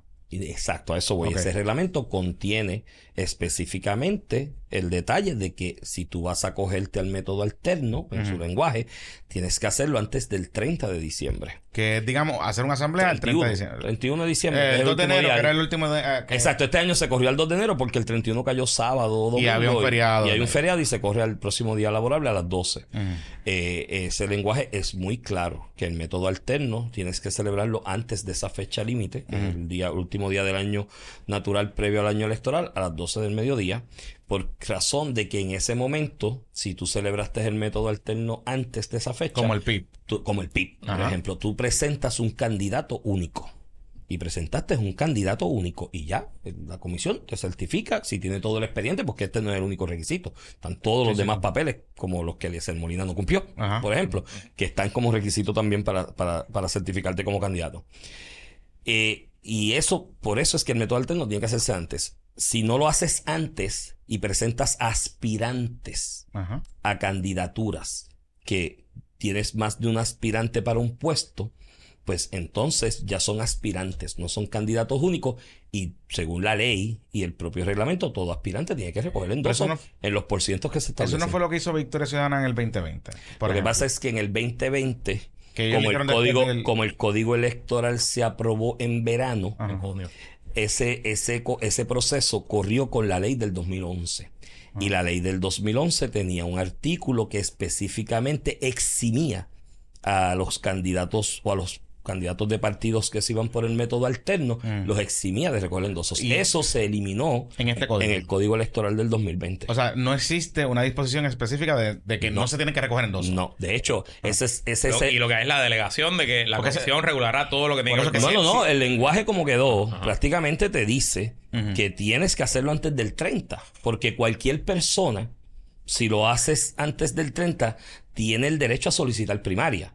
Según la ley. Ah, el éxito que pueda tener solicitando primaria o no, conforme a los mecanismos internos del partido, eso lo dirían los tribunales si ocurriese en el futuro. Pero eh, ex- eh, eh, específicamente eliminó esa, esa, esa excepción. Eso, de hecho, eso es lo que te refuerza el planteamiento teórico de que el legislador quiso establecer que si eres aspirante Ajá. después de la fecha límite y hay más de uno, tienes que recoger el Pero pues, entonces, si eso es así tan claro en el reglamento, ¿por qué cuando se le pregunta a la jueza presidenta de la comisión, Jessica Padilla, sobre ese particular. Le han preguntado a varias personas, le pregunté yo en, en directo y sin filtro el otro día en, en televisión, la interpretación de ella es que en efecto no había que recoger endosos a través del método alterno. Inclusive en la sé. entrevista que dio en el Nuevo Día, ella dice, y le pregunta a Gloria Ruiz Quillan, eh, por qué Dignidad y Victoria no están recogiendo endosos, y ella dice que eso fue una decisión de los partidos y, y reglamentaria, y que yo, que la yo- comisión, que, que ella eh, dejó entrever que estaban en ley en ese La momento. interpretación que hiciera la presidenta, Mm. yo no la conozco en detalle, ni sé el detalle de cómo la interpretó, pero aquí aplica algo igual que el patatú de Eliezer Molina con el asunto de que me dejaron recoger los endosos a pesar de que el expediente no estaba completo. Y es que la jurisprudencia es clara que un error administrativo, si fuese eso, no si fuese que hubo un error administrativo, que hasta ahora de los hechos, según relatados, ¿no? Y para que lo que se argumente, no hay reclamo de un error administrativo. Mm. O sea, aquí no es que la, a- la comisión se hizo una consulta, emitió una resolución donde dijo, eh, pues no tienes que recogerlo, Mm. que eso sería un error administrativo, en todo caso, ¿no?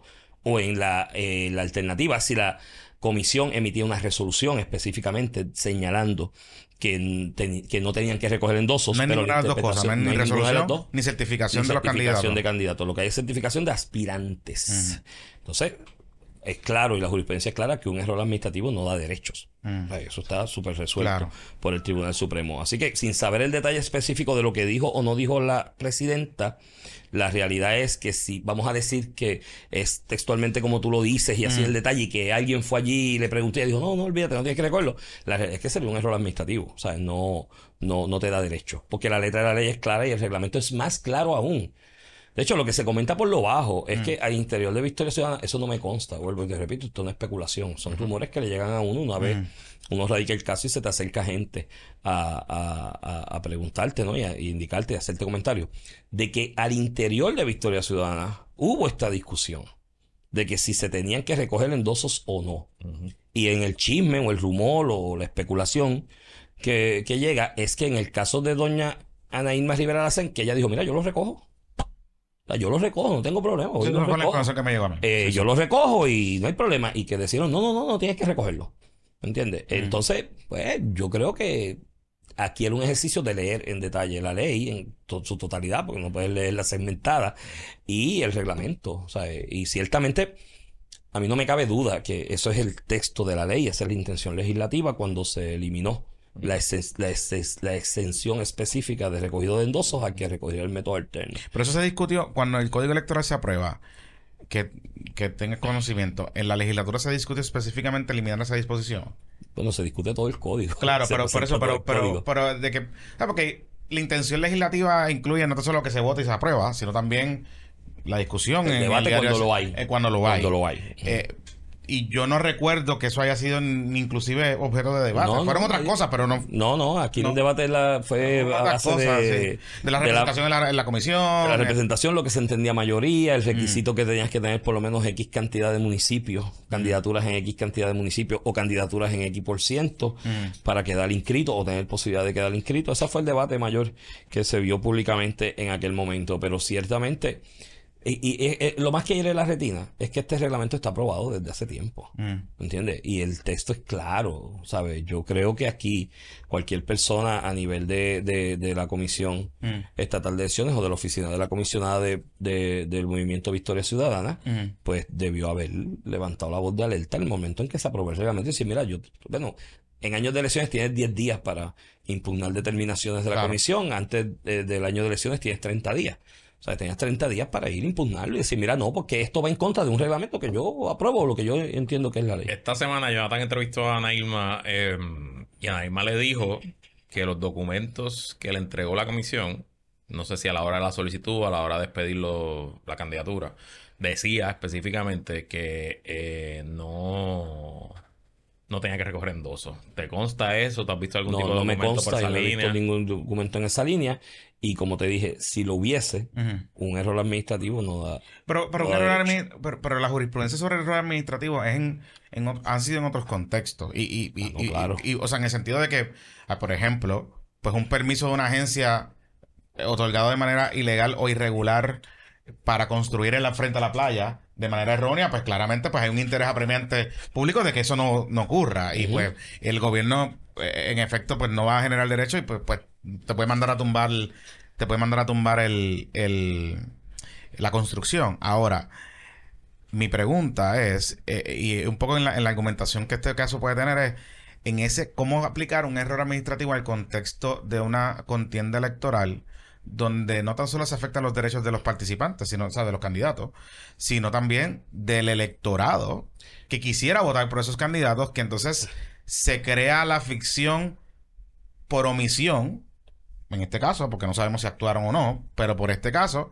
de que estos candidatos están hábiles para participar del proceso y que yo como elector quiero votar por ellos, Bueno. como tal. Eh, sobre la posibilidad del elector votar por él, puedes votar por él writing. Mm. Y está ahí. Y el ordenamiento provee para eso.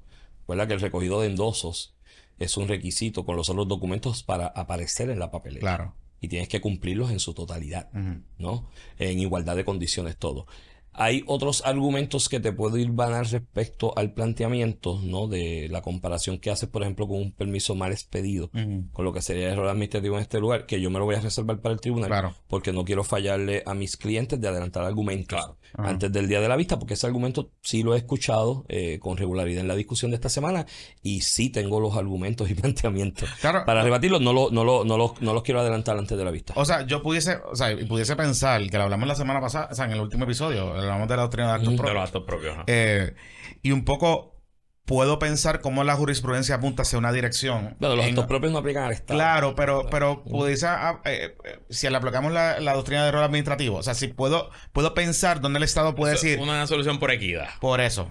Sí, no, no, y no aplica al Estado. No, no, aplica, por eso. Bueno, por lo menos en Puerto Rico aún, Aún no no ha adoptado el Tribunal Supremo que aplica Claro. al Estado. Hay paneles apelativos a nivel federal que ya están diciendo, oye, cuidado, que al Sí. Estado le puede aplicar, pero eso es... Pero, pero, pero, pero asumiendo que tengamos la doctrina de error administrativo, que si un error Sí, administrativo... no, no, y el ejemplo que tú das es muy bueno. Y vuelvo y te repito, ya eso yo lo analicé. Por eso. Y tengo el argumento. Porque lo que pasa es que no lo quiero adelantar Claro. porque hay una vista argumentativa en Claro, y- pero, pero pensando, o sea, pensando en, en, en, en ese argumento, que tiene toda la validez y está la jurisprudencia ahí, pues alguien pudiese plantear del otro lado decir, bueno, pues está bien, es un error administrativo, ok, es verdad, te, pero... te, te- te sugiero que estés pendiente a la vista el lunes. Ah, ok. Porque ya hay medios que han pedido autorización Sí, yo me imagino que eso, eso va por YouTube. para transmitirla. Eh, así que te, te- te recomiendo y a todos sus Es escuchas más, debemos hacer un viewing y cibernauta que, que, lo, que lo escuchen porque el argumento sobre eso está ya elaborado. O sea, eso ya yo lo pensé. Esta- la vista es el lunes. El lunes, O sea, que obviamente, este episodio sale domingo, mañana si estás escuchando el free regular. obviamente, eh, Lunes exacto, 11. eh, No es 12. Obviamente, en el momento en que estamos grabando, está el asunto del proceso del emplazamiento por edicto. Ok. Eso puede traer como consecuencia, de acuerdo Ok. como lo mencionó el juez, que la vista pues se convierta en una para regular el proceso y se reseñale la vista ¿Verdad? argumentativa para otra fecha, porque esto va a depender de dos cosas. De que efectivamente haya espacio en el periódico para publicarlo previo a la Ok, vista. espérate, para ahí, para ahí, porque para explicar, ¿verdad? Eh, ¿Cuántos demandados hay en el caso? 17. 17 demandados. Y esos demandados, como en cualquier proceso, hay que emplazarlo, que es un proceso formal donde una persona va y le entrega la Sí, eso la es demanda. requisito judicial en la mano y cuando... Y entonces hay distintas formas, si alguien no aparece, de cómo darle ese emplazamiento, que es lo que se llama el emplazamiento por edicto. Si usted ha abierto un periódico en algún momento y llega la antes gente. de la parte de las esquelas, usted va a ver Se este, entraron los chismes, se entraron un montón de chismes. de tal Luis versus. Jonathan Ah. Lebron y whatever. Pues entonces, eh, ¿quiénes no has podido emplazar? ¿Cuáles son las partes que, se te- que no Hay han aparecido? cinco personas que nos han podido emplazar. Recuerdo, pues, no me, yo soy malísimo para los nombres, eso tú lo sabes. Recuerdo que la comisionada, curiosamente, la comisionada electoral de Victoria Ciudadana, Liliana la amiga Aponte. Liliana Ponte, no se la ha podido emplazar. eh, Y no está algún trabajando. momento. Esta semana no ha Eh, ido a la no, comisión. me dicen que está yendo en otro carro y demás. Ok. sí, lo que te dice el emplazador, seguro. Eh, pero en el caso de ella, en algún momento, como aquí había un equipo de trabajo, esos procesos de emplazamiento se coordinan desde otra de las oficinas de los compañeros. Yo lo que le dije, mira, ella está en su carácter de comisionada, no es un carácter personal, ve allí y déjaselo en la oficina. En la. Pero entonces ellos tan siquiera dejan que el emplazador entre al llega al lobby y cuando pide autorización de la oficina no lo dejan. No lo dejan. Así que pues, se incluyó para que se, se incluya esto, a pesar de que ella ya ha discutido esto públicamente, anunció abogado y hay un compañero abogado que ha ido Exacto. por ahí por los medios y ha comparecido hablando. Pero bueno, eh, hay que cumplir con, con Ok. la regla y hay que emplazar. Para que no le pase. Sí, por sí, ejemplo. sí, Por por exacto, eso es importante. Claro. Entonces, No, y ahora sabemos, según el Supremo, pues- que, que eso, la falta de emplazamiento. Uh, fíjate, uh, una no, no, cosa- No, no, oye, y es así, las No, reglas del juego son así. Por eso es que yo te digo que, que, bueno, el juez puede, estos son procesos extraordinarios, remedios extraordinarios, el juez puede disponer de muchas formas. Yo soy de la, de la teoría de que si tengo que esperar una semana más, unos días más, para ver la vista, pero que no quepe duda alguna, no quepe duda alguna de la jurisdicción del Tribunal sobre la Persona, yo espero. Digo, y en este ¿Entiendes? caso, a quien perjudica que se alargue es a los demandados. Ah, Claro, y ese... Porque digo, la incertidumbre la tienen ellos. Le o sea, los demandantes están Exacto. certificados. Le perjudica en, dos- en dos vías, la incertidumbre y número dos, económicamente, porque Claro. yo tengo derecho a recobrar costas. Claro, Entonces seguro. todo ese gasto, pues, Sí, ¿no? Entonces, eh, pues, pues, a publicar siete emplazamientos son dos o tres mil pesitos. Eso es así. Sí, sí. Entonces, eh, en, en ese aspecto, pues, pues sé que Lilian Aponte, eh, la comisionada electoral, no- ha eludido y, ahí se ha escondido.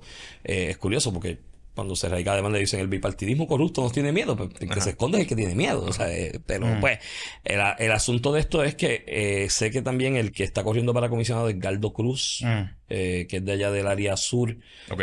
que está para el, comisionado, el que está retando a Naima. que está retando a Naima. que eh, provocó el revuelo con que que ese, que ese se está que ese se está se está escondiendo de hecho él le había contestado inicialmente al emplazador de, de hecho él conoce al emplazador que- Ok. y se escondió después el emplazador habló con una vecina cuando él dejó de contestar el teléfono Ok. estando el emplazador frente a la casa la vecina lo llamó a la vecina le contestó y le dijo estoy por otro lado y, pero entonces después la vecina parece que llamó a la vecina y la vecina no ha cooperado más no cooperó más Eh, sé que hay alguien una señora de apellido Conti que es el que me acuerdo Mami, de, me acuerdo-. Sí, me acuerdo del nombre porque el apellido es poco común. Y Milna, me recuerda quizás al juez Conti, ¿no? que fue administrador judicial de Aguadilla. Y hay dos más, otro Edwin. un- Ese es del Senado. Sí. eh, eh, Edwin y, uno, y un quinto. Esos son los que... Ah, yo creo que Edwin no vive en Puerto Rico, de hecho. Yo creo que él es. Ese es como- el del ese Sierra Club. El del Sierra Club. El de Sierra Club. Sí. Pero ¿por qué? Ven acá, eh, ¿por qué estos candidatos? Porque ninguno de ellos eh, está para el Senado por acumulación ni para comisionado residente. O sea, porque sea, ¿quiénes son los- los demandantes? Los demandantes, perdóname. ¿Por qué los demandantes eh, están cuestionando candidaturas que en teoría no los afectan a ellos? Porque la ley electoral es clara Mm. y en cuanto a los derechos del elector, uno de los principales es que las reglas se apliquen igual para todos Pero ellos están demandando como electores o como candidatos. como electores. Como electores. Como electores. O sea, son ca- candidatos, pero son, electores. candidatos y son electores. ¿Sabes? Este, y la ley es clara en cuanto a eso también. Mm. ¿sabes? La equidad y la, la, la que se apliquen las reglas de manera uniforme a todo el mundo. Eso es. Mm. ¿Y por qué el Partido. Popular no demandó Ah, no sé. como partido? No sé. ¿Se le hizo, ¿Usted le hicieron el acercamiento? No, yo, yo en lo personal no se No. lo hice. No sé si alguno de los compañeros se lo hizo. El amigo Torres Jordan, y Mm. eso no es algo que le haya preguntado. El amigo Nelson Torres Jordan tiene más comunicación Claro. con el partido que yo, obviamente, pero no le he preguntado. ni a, ni a algún senador por acumulación o representante por acumulación, digamos. Hay un Héctor Ferrer. hay un candidato por acumulación y demás. Y Este, este, un Héctor Ferrer. no sé, no sé a quiénes se le han acercado. No se le acerca el elector, yo le digo al elector, mira, aparte tienes que, que buscar otras personas también, ¿no? Que una persona sola, digo, podría ser una persona sola. Claro, claro. Se vería mejor y él me dice, mira, estas O personas... sea, que hay un interés. elector y varios candidatos en los demandantes. Ya, ok. Así que Así hay que- que... hay Sí, que- porque ahí está, yo sé que está el representante nuevo que es de Villalba, que sustituyó. Sí, entró- que, que sustituyó a, a. Entró hace poco y no sé quién, no recuerdo quién eran los demás. Sí, Bueno, era, era- yo para los nombres soy malísimo. Pero eh, el asunto es que no me consta Mm. que haya habido conversación oficial con el partido para que el partido sea una como institucionalidad. Si la ha habido, puedo especular razonablemente que no quieran unirse por el miedo a que digan que el partido se unió y tienes miedo. El argumento que ya se elaboró, ¿no? De que tienen miedo Que y que están asustados. Entonces quizás el partido piensa, pues mira, eso mene- men- menoscaba la posibilidad de que gente Digo, que pero- simpatice con Victoria Ciudadana vote por mí, que yo no creo que, lo- que vaya a y, pasar. y el PPD, el comisionado está demandado. O sea, el PPD tiene que contestar la demanda. Tiene que ¿verdad, contestar y tiene que comparecer. La comisionada, ¿no? La comisionada. Ah, por- Carla, la- Carla, Carla. Toñito es el alterno. Sí, sí, sí. Sí, sí. sí. Eh, eh, y pues Jesús Manuel ha hecho expresiones como que... Como que está a favor de lo que, de lo que ustedes... de o sea, que se tiene que cumplir la ley. Tácitamente está aprobándolo porque si no hubiera salido a decir que no, no aprobaba esto. O sea, para Jesús era más fácil. O sea, Bueno, lo- en una entrevista decir, no, yo uno de los yo mejores no tweets que ha tirado Jesús Manuel últimamente Exacto. fue cuando Juan Dalmau hizo una especulación sobre algo en redes sociales y él le contestó, pues las reglas hay que, la ley hay que aplicarla Sí, a sí, todo el mundo. sí. Claro, igual. claro. Y demás. Y, así que vuelvo y repito, no, no tengo la respuesta si se consultó con el partido, porque, como te dije, hay otros de los compañeros abogados que tienen más comunicación directa. Yo, yo simplemente. Pedir yo soy el, el- el- el litigante. Claro, pe- pedir que lo certifique el Supremo. ¿Es algo que ustedes han considerado? No, esta No. es muy una etapa muy temprana. Aquí hay que ver si podemos estipular los hechos, que yo creo que son estipulables fácilmente. Eh, el, eh, aparte de la estipulación de hecho, que todo el mundo comparezca y cuáles son Claro. las posiciones de cada uno y ver si es necesaria una vista evidenciaria como tal o simplemente una vista argumentativa. Esto es muy temprano Ujú. todavía para esto, además de que en la etapa que estamos y de la manera adecuada que el tribunal lo ha manejado, que una vez se radicó el mismo día pidió citación y, y realizó señalamientos, se está atendiendo con la celeridad necesaria Ujú. que evitaría que el proceso interno de los partidos que está pendiente se vea co- coartado en este momento. Así que no creo que, que sea un caso para que el Supremo lo expida por la por el asunto de la necesidad en ese momento. Volviendo a lo que dije- Que no la hay en este momento. Al principio de la entrevista tengo aquí lo que dijo Edmundo. Edmundo no es que va a, como tú dices, no va a entrar como co-demandante, que van a contestar la demanda Como demandado. allanándose, Allanando. diciendo que, que sí, que están de acuerdo con la, con la Sí, sí, que decisión. sería la comisionada Exacto. del PNP, la que está, Dice que aquí- están aquí como partes indispensables, en realidad, ¿no? Eh, obviamente la demanda rige esencialmente contra esos que son aspirantes. Y, los de, y que aparecen que hay uno también de, de Proyecto Dignidad, hay dos candidatos. de Había. Proyecto- Ah, Había, se- se- me, me informó anoche el comisionado electoral de Proyecto de Dignidad, Nelson Rosario, que dos, ellos tenían un solo distrito representativo. El 38 teníamos que 12 salieron. primario. Van a ser emplazados por esto también porque ya, ya la orden de ley había bajado Ajá. y se estaba tramitando la publicación, pero obviamente el hecho de que él llame y mira, ellos se retiraron, pues corroborarlo con las... pues eso en el momento de recobrar costas, pues se tiene en consideración, ¿no? En cuanto, en O cuanto sea a que eso. eh, Dignidad se allanó y esencialmente... No, no se no, ellos Pero ellos, retiraron- ellos retiraron dos candidatos y con eso Sí. se convierte en candidato único técnicamente No, el que queda. yo- No, No, ya no. ¿Por qué? Porque el, candi- el candidato único tú lo certificas antes, Antes del del 31 31 a las diciembre. 12. O sea que ahora, por ejemplo, por ejemplo lo que habíamos O hablado sea de que ustedes van a seguir con el argumento contra ese candidato de Proyecto Dignidad también. O sea que, es que tiene que seguir, ¿no? O sea que, por ejemplo, si, Según la ley tiene que seguir, no hay de otra. o sea que, por ejemplo, si Edgardo Cruz se retira ahora, eh, Ana Irma no se convierte en candidata única. Porque ya pasó la fecha, es lo que es el planteamiento que estás Exacto. haciendo. Sí. O sea que, pues, es más complicado aún. Sí.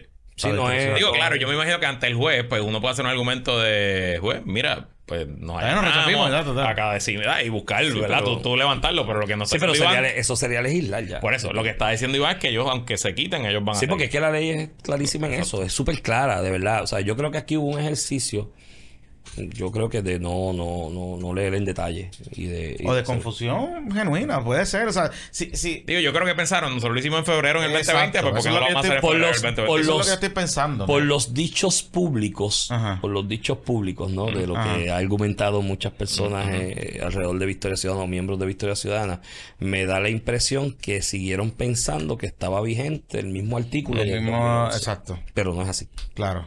Sí, sí, porque uno, yo sigo escuchando, por ejemplo, el, el viernes por la mañana en el panel de Guayaberas con Ja- José Javier, él me hablaba de que las leyes van por encima de un reglamento. Por eso. es verdad. Y él dice, sí, él lo dijo que la- un, un- un reglamento no puede eh, obligar a lo que no está en una ley. Claro, pero si la ley claramente no dice nada y eh, le delega a la, agencia administrativa la jurisdicción de reglamentar la manera, pues, pues Sí. si hay una delegación expresa, pues Digo, y aún, aunque tú estuvieras bien tranquilo con esa posición, hay un reglamento del Ajá. verano pasado que dice candidato antes del 31 sin endoso, candidato único después del 31. Ese era el momento de retarlo. Y O entonces, sea, yo creo, yo, está ahí, o yo, sea, sí. yo si hubiese estado del otro lado, hubiese sido asesor de la oficina de la comisionada de Victoria Ciudadana, en el momento en que se apruebe ese reglamento, levanto la bandera y le digo, eje, ojo. Hay que hacer la asamblea antes del 31 o hay que prepararlo para recoger endoso. O impugnar el reglamento, O si yo el entendía que el reglamento estaba mal. Claro. sí, claro, y van a tener un problema jurisdiccional porque tienen 10 días para poner el reglamento. y Claro, ¿no? Ya. Bueno, no, antes, en año, en En el electoral año te permiten 30, en año no electoral son 30 días. 30 Ok. días. Ok, entonces ven acá. La, la, aquí el, el- la- aquí hay dos posibles escenarios. O lo sacan de la papeleta con las implicaciones que eso pueda tener, porque hay un tema de, de descalificación del partido. Porque una de las papeletas es la que ellos han interpretado que. Hay unos porcientos de candidatos, De que, hay candidatos, que, que eso afectaría Yo no sé por cuántos ellos tienen. Claro, eh, y eso incluye también comisionados residentes. Se quedarían sin candidato a comisionado residente. Exacto. En teoría. Eh, en, en ese sentido, ¿no crees que digamos, el- un juez pueda ver esto y pueda decir, Iván, estoy de acuerdo con su planteamiento, Mm. pero el efecto que puede tener sobre el partido Mm. es tan detrimental que en base de equidad decir, pues, pues los voy a dejar No, porque correr o sería- le puedo dar un tiempo a que recoja los endosos, por Porque ejemplo. sería legislar. Sería legislar, sería hacer algo que es contrario a la ley. Y los tribunales no pueden legislar. Claro. Pero el, el tribunal puede decir, se supone que la comisión hubiese actuado en el dentro del periodo del tiempo. Lo que se diga sobre la comisión, la, la- Claro, la comisión tendrá que presentar sus argumentos en cuanto a ello, Mm. ¿no? Este, eh, sobre lo del error administrativo, como te dije, no voy a No, claro, argumentos, claro, claro. pero, pero, y están ya los argumentos están, Mm. Eh, pero no, no, pues te repito, sería legislar, sería la ley, Eh, y no es poca cosa, o sea, Mm.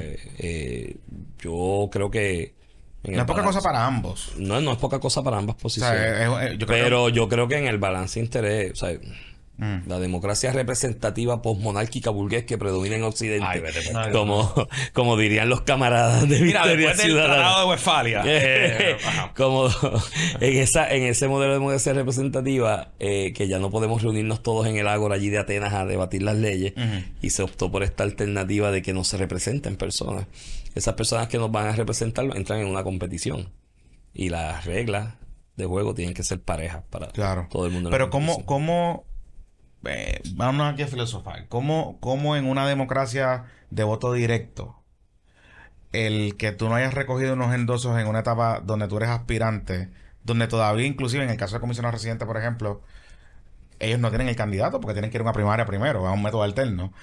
¿Cómo es por que eso es el problema por porque eso, son cómo- aspirantes. Claro, pero ¿cómo es que eso afecta, ¿verdad? En el bigger scheme of the democracy, cómo el no recoger el endoso en esa etapa afecta o pone en desventaja a un candidato en una elección general.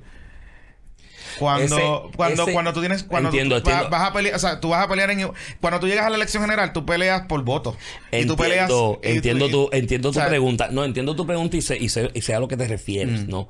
Y lo que estás planteando. De igual manera, como ya he escuchado argumentos Claro. públicos al respecto, ya yo lo he analizado, está el argumento en ello, pero no, no lo voy a adelantar. Claro. No lo voy a adelantar porque creo que lo propio sería, por respeto a los compañeros abogados del mismo tribunal, esposarlo en el tribunal. Y, por respeto a los clientes, de no adelantarlo. ¿no? Pero sí entiendo tu planteamiento, pero sí hay una respuesta a eso que, por, por respeto a los clientes, al mismo tribunal y a los compañeros abogados, no, no, no voy a adelantar hoy. Pero el lunes la, Claro. lo vas a escuchar. No, no, y digo, o sea, y, y lo pienso un poco porque si nos vamos a, a filosofar de la democracia, Ujú. los- nuestro sistema, ese tipo de cosas, pues en un sistema parlamentario, pues quizás donde hay porcentajes, donde, o inclusive en el sistema de Estados Unidos, donde es por colegio electoral, etcétera.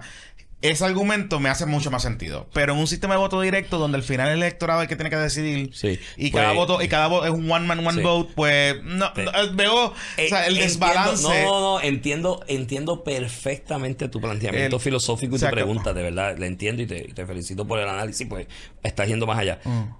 Vuelvo y te repito, no quiero adelantarlo hoy Claro. por respeto a los clientes, pero sí hay un, hay un argumento y un planteamiento La llegada sobre eso, de por qué debe, debe ser como nosotros estamos pidiendo. La llegada tuya, la aparición tuya en esta demanda, ha generado mucho, mucho comentario, particularmente en el, en el mucho, mundo. mucho ataque ad hominem. Sí, pero en el Mucho- mundo tuitero, Sí, sí. de analistas, creo que es un mundo, Mm. no so- ¿verdad? Es una burbuja. Tampoco, Sí. ah, yo puedo preguntarle allá afuera decir, Ese "Ay, no es el país, no yo, es sé el que país". po- yo sé que hay unos populares demandando victoria, pero, pero, ajá, nadie va a saber, De acuerdo. va, va a entrar al detalle.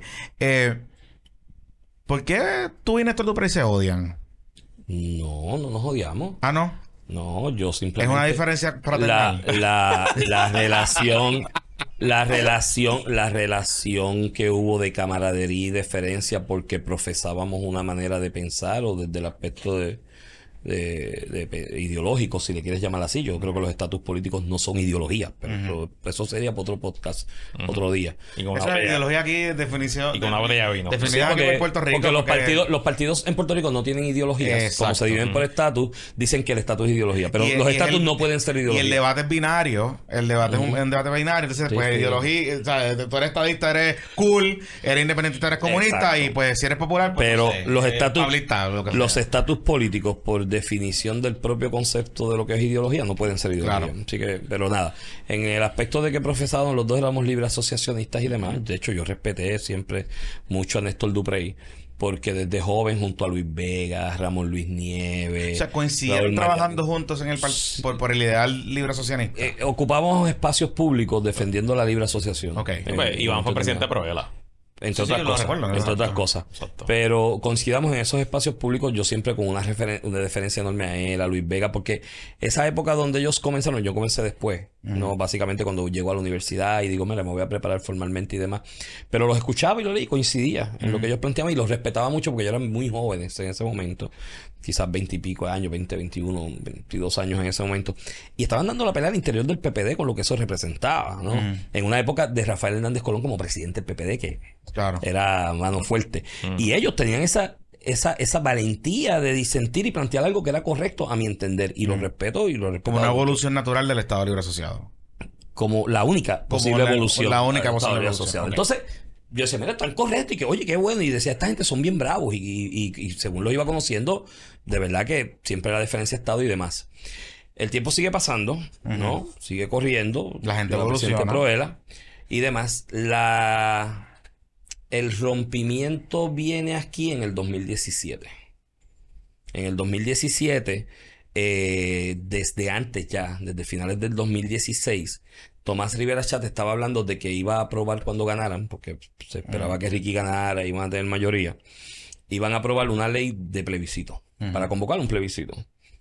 Desde esa época, finales de diciembre, finales del 2016 y luego inicios del 17, cuando se empieza a hablar del proyecto y creo que se presentó bien temprano, fue de los primeros que presentaron los PNP en esa época. Yo fui hablando con distintas personas libres asociacionistas, ya yo no estaba en Proela, ya yo salí de Proela 2013-2014, pero con distintas personas libres asociacionistas diciéndole, miren muchachos, eh, y señores, pues hay señores mayores. Recuerdo que hablé con los de Alas, que estaba doña, estaba eh, Yeyo Ortiz Dalió, Juan Fernández, Gladys Escalón de Mota, gente bien de Ángel Israel Rivera, que es mi, mi, mi padre putativo y mi mentor, ¿no? Eh, y yo fui hablando y mira, esto es una mierda de ley, esto no le va a dar estadidad a nadie y esto no va a adelantar mucho. Pero hay que ir a pelearla. Pero no, no, y no tan solo pelearla. Yo dije, es una estupenda oportunidad para educar sobre la libre asociación. Porque al estar en la papeleta, pues vamos a pedir representarla, nos unimos, hacemos un grupo Mm, lo para unir y representarla. Y es una bella oportunidad para educar, porque habrá debate. Y le va- público, ir a los medios. habrá medios, exacto. foros, vamos a los pueblos, hablamos con la gente y olvídate si ganamos o no. Tú sabes, es muy poco probable que ganemos. Digo, es posible prácticamente numéricamente con las tendencias que había en ese momento, pero educamos. Entonces, yo voy llamando gente, de los últimos que llamo, es a Néstor Duprey. Y tengo testigo de eso porque estaba mi compañera en mi oficina, cuando se labora en mi oficina, en el conference de mi oficina. Yo cuando tengo que llamar a Néstor y lo llamo. Y llamo a Néstor Duprey y le digo, mira Néstor, esto es una magnífica oportunidad para, para, este educar y demás. Ya yo hablé con varias gente, de hecho con los de Ale, y me dijo, no, no, no, no, aguántate. Aguántate, que yo estoy hablando ahí con Juan Fernández, con Yello, con otra gente. Vamos a hacer algo bien chévere. En verdad, aguántate y no hagas más nada. Quédate ahí que yo te voy a llamar en cuanto cuadre con ellos y nos reunimos. Mm. Recuerdo que no se me olvida como dije, mi, mi señora, que es un poquito más maliciosa que yo, me dice, no te va a llamar un divino. Te llevar un carajo. Este está haciendo algo distinto. Y ahí es que estás aparece en otro pensando". lado entonces. Y a los dos o tres, una semana, semana y medio, dos, aparece el Junte Soberanista en la Plaza Roosevelt. Y yo dije, mira, no, gallo, o sea, esto está mal. O sea, si algo tenemos que despegarnos y destetarnos los libre asociacionistas es del mote de que esto es independencia. Mm. O sea, hay fundamentos teóricos, legales, culturales, de que la libre, y jurídicos, de que la Claro. libre asociación no es lo mismo que la independencia. Aquí se nos ha puesto ese mote, es uno de los motes más difíciles de explicar y despegarnos. Y si tú te sientas entonces con los independentistas y que en el Junte Soberanista le está dando la razón a los estadistas de alguna manera, ¿no? Claro. Para que argumenten.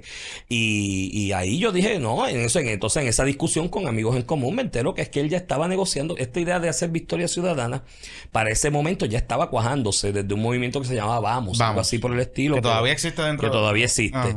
Y que ya él estaba negociando que lo hicieran candidato a Deo. Entonces, yo, para mí, él traicionó la libre asociación Ajá. con tal de que lo nombraran candidato a Deo en un proyecto de partido nuevo, que lo logró, porque lo nombraron, Pero, lo que claro, pasa pero es es que una- lo expulsaron. pero Iván, es una diferencia de opinión, eh, digamos, de criterio, eh, de, pero, En ese momento yo lo dejé de respetar. pero lo convierte en Y él, vago. a mí, y él a mí no me, no me, no me, no me, no me respeta tampoco. Así que pues no nos respetamos. Pero lo convierte en vago, como Sí. insinuaste en, Sí. el, en, en el Sí, es programa. vago, es vago. ¿En qué sentido? Es perezoso. Néstor Duprey nunca ha querido sudar más allá de lo que, de lo que debe sudar. En el 2000, tú y yo estábamos en esa convención. Mm. Dormimos juntos, yo creo. No dormimos juntos, pero eso fue en el Pues, 2000. Tienes como mucha historia durmiendo juntos. Sí, es que son muchas, por Ah, eso digo que aclaré que Ah, hemos dormido sí, juntos. sí, ok. Eh, eh, ya, ¿te acuerdas? En Culebra, la convención de estudiantes de... no, eso no hables de carajo, eso. no vamos a hablar de No, la no, net, no. la net, la net. La- no, no, No, bueno, sí. no, no, no, era no, pero era eso las escuelas de derecho. Las escuelas de derecho hicimos una convención en Culebra. No, que- que- Fuimos a muchos seminarios, mucha educación No, aquello era Ah, loco. sí, sí, sí. allí- un día desperté y lo que faltaba era el burrito corriendo por. Sí. ¿Te acuerdas de Hanover, de la película? Cuando faltaba un burrito, un tigre Digo, corriendo por el apartamento. En Culebra Sí, hay, sí. un momento dado, no sé si todavía sigue pasando, que los caballos se bañaban en la playa. Y tú veías los caballos entrar a la playa. Pues yo en algún momento dije, señores, por aquí sale un burrito en algún Mira, momento eh, corriendo. en esa convención en Culebra nos quedamos, todavía ese corillo existe. Hay hay gente ahí, Miriam, la de que Buena Vida, por ejemplo, Ah. estuvo también, alquilamos una casa. Ana María, pues yo éramos novios ya, fue también. Y Miriam me acuerdo que se perdió, en- ¿te acuerdas? En Flamingo, en nuestro corillo, como que desapareció. Sí, y la recogimos como dos horas después. En- que rescatarla en otro, corillo que por allá. la conocía. Sí, desastre. Bueno, pero volviendo a la convención de, La conven- del PPD, creo que fue 2005 o 6. 2005 o 2006. Aníbal era gobernador, había, había una vacante. Sixto- Hernández del distrito de Humacao Lo nombran, juez. se crea esa vacante y van a una elección de delegados, mil y pico. La- no, los delegados del distrito nada más, que son menos. Son ciento y pico. Son los del distrito Macao. ciento y pico de delegados. Y fue en la Y convención. Néstor tira un paso adelante. Porque Y a- yo- eh, Aníbal empuja a Jorge Suárez. Que Jorge Suárez había estado en su campaña, era ayudante de Aníbal en Fortaleza. Y William Miranda Marín empuja A a Néstor. Néstor, Luprey. Y ahí. Y con la da- ayuda de William, de Willy y de otras gente, y todo el mundo apoyándolo, para ciento y pico de delegados, viene Jorge Suárez, que no tenía ningún reconocimiento público en ese momento, más allá de lo que hubiese colaborado, en las avanzadas o lo que fuera, en la campaña de Aníbal. Y se lo gana por una pela. Y entonces cuando empezamos a indagar con los amigos en común, es que Néstor ni llamaba a los, los No, delegados. O sea, algo tan simple como tú coger el teléfono y llamarlos, no lo hacía. Y así por el estilo, en otro momento dado, cuando yo era presidente, probé el acercamiento. Mira, mano, vamos a hacer una cuestión para educar, ir allá y todo. Ah, pero es que eso hay que ir por toda la isla, hay que correr. Por... Pues, hermano, tú sabes. Eh, lamentablemente los hechos me están eso. La campaña, yo no estuve ahí. Pero me hacen historias de la campaña de David Berniel y, y, y su presencia allí y de cosas que obstaculizaba simplemente porque había que hacer un poquito más de lo que se estaba haciendo. Y él decía, no, vamos a hacer esto otro, pero era- no eran en esencia diferencias eh, eh, estratégicas, era más... Sí, mira, no hay esto- cariño ni respeto. Esto es muy... No, sí, yo lo dejé de respetar. En el 2017 con eso, yo lo dejé de respetar. Él a mí también ha hablado de mí en más de una ocasión, en foros públicos, delante de un micrófono, en otra cosa despectivamente de mí. Y yo, pues, él allá con la suya y yo con la mía. Y yo hago lo que yo quiera. Ah, que yo en aquel momento no me entregué a la idea del junte soberanista, pues sí. Porque... Ah, pero él, él te llevó a invitar al Junta Soberanista. No, no, no. Ah, no te. cuestionó. Hay cuestionó, eh, cuestionó que Sí, porque otro después yo, después yo dije, pues, si nadie va, yo voy y lo represento. Ok. Y yo fui a representar la asociación solo. Exacto, en aquel. aquel Sí, sí, y entonces él ahí cuestionó la realidad de que si me estaban pagando, que alguien me estaba Yo recuerdo que financiando, los PNP me pagaron. Miren, Pero había un presupuesto que se le asignaban a la no, fórmula, ¿no? no, ahí, Ah, ok. ahí vino la vagancia de él. En el, en el 98 él representó la libre asociación con otra gente porque había chavo. Mm. En el 2017 era cero lo que había. ¿Lo sabes? Y yo, pues mira, tú, tú tienes esa impresión de mí. Yo, pues tú el que me dice, no, que tú, el cabildero del PNP, que tú, que cobras de este lado, pues tráeme el cheque, ¿sabes? porque no me llega, alguien me lo está robando en el Pero camino. tú colaboras, más allá de, de- del programa de radio, tú colaboras con Ramón en cosas, con Ramón Rosario, como abogado, ¿no? Él me refiere al cliente. Por eso y yo le refiero a él. Claro, y, pero- pero- y, y te hago la pregunta porque eso es parte de las cosas que yo he leído y que Manuel Natal lo planteó, de que eh, esto es Iván Rivera, que es socio de Moncho Doral. No. Saludos a Ramón. Este, de Monchito Doral. Doral. De Monchito Yo no creo que Doral. le moleste que le digan Moncho Doral. Monchito- no, eso no- Si le molesta, pues ya molesta, pues, no. mala- No, no creo que le moleste. mala- Llevamos mala- años diciendo eso. Este, Representó hecho- a Doral y fue un buen caso para él. que, de- que de- que de hecho Monchito, este, por poco por, por culpa de Monchito, por poco cancelan a Lama. Eh, por una foto que subieron. Ah, porque Pues, subieron una foto juntos. Subieron una foto y son panas. Lama y Ramón Pero Rosario. sus esposas son amigas. Por eso, por eso. Pero por eso Es que Twitter PR. Acuérdate que es la Sí, pureza por Twitter Twitter PR, no, sí, se sí. puede, no se puede. Sí, no se puede. este, pero entonces, o sea, aquí en este caso ustedes no están juntos. No, para nada. Eh, ¿Tú sabes lo gracioso de esto? Ajá. Que la esposa de un gran amigo me envía el video por Mm. WhatsApp de la intervención de Natal, que fue la primera después de erradicar la demanda con Jay Fonseca. Y me manda el video, el extracto donde él dice que si el portavoz de Ramón Rosario, que si el cabildero, el PNP y demás. Y yo viendo el video riéndome. Terminando de ver el video, lo próximo que recibo es una llamada de Ramón diciendo de cante cabrón, pero porque yo no me había enterado de nada de esto si nos vemos todas las mañanas. Y yo, porque los clientes todavía no me habían autorizado a Digo, radicar. y- Y, y- yo, tú, no me, tú no me llamas a mí para decirte a los clientes El, que vas a el radicar. silencio era clave del asunto porque si alguien se enteraba. No, se- además, además que yo, oye, yo tengo un deber ético con unos clientes. no, Este, con- con yo no vengo a a decir a todo el mundo, mira, voy a presentar esta demanda con esta gente. O sea, estoy faltando a mi deber ético hasta que ellos no me digan, Iván, dale, vamos para adelante. Porque hay unas cuestiones ahí honorarios y demás. Y Ajá. hasta que no me digan, vamos para adelante, yo no le di, suelto prenda a nadie. Igual que Ramón, que pues cuando él me dice así, pero digo, Mm. eh, y yo nos conocemos igual de la escuela de Derecho. y Claro, claro. amistad.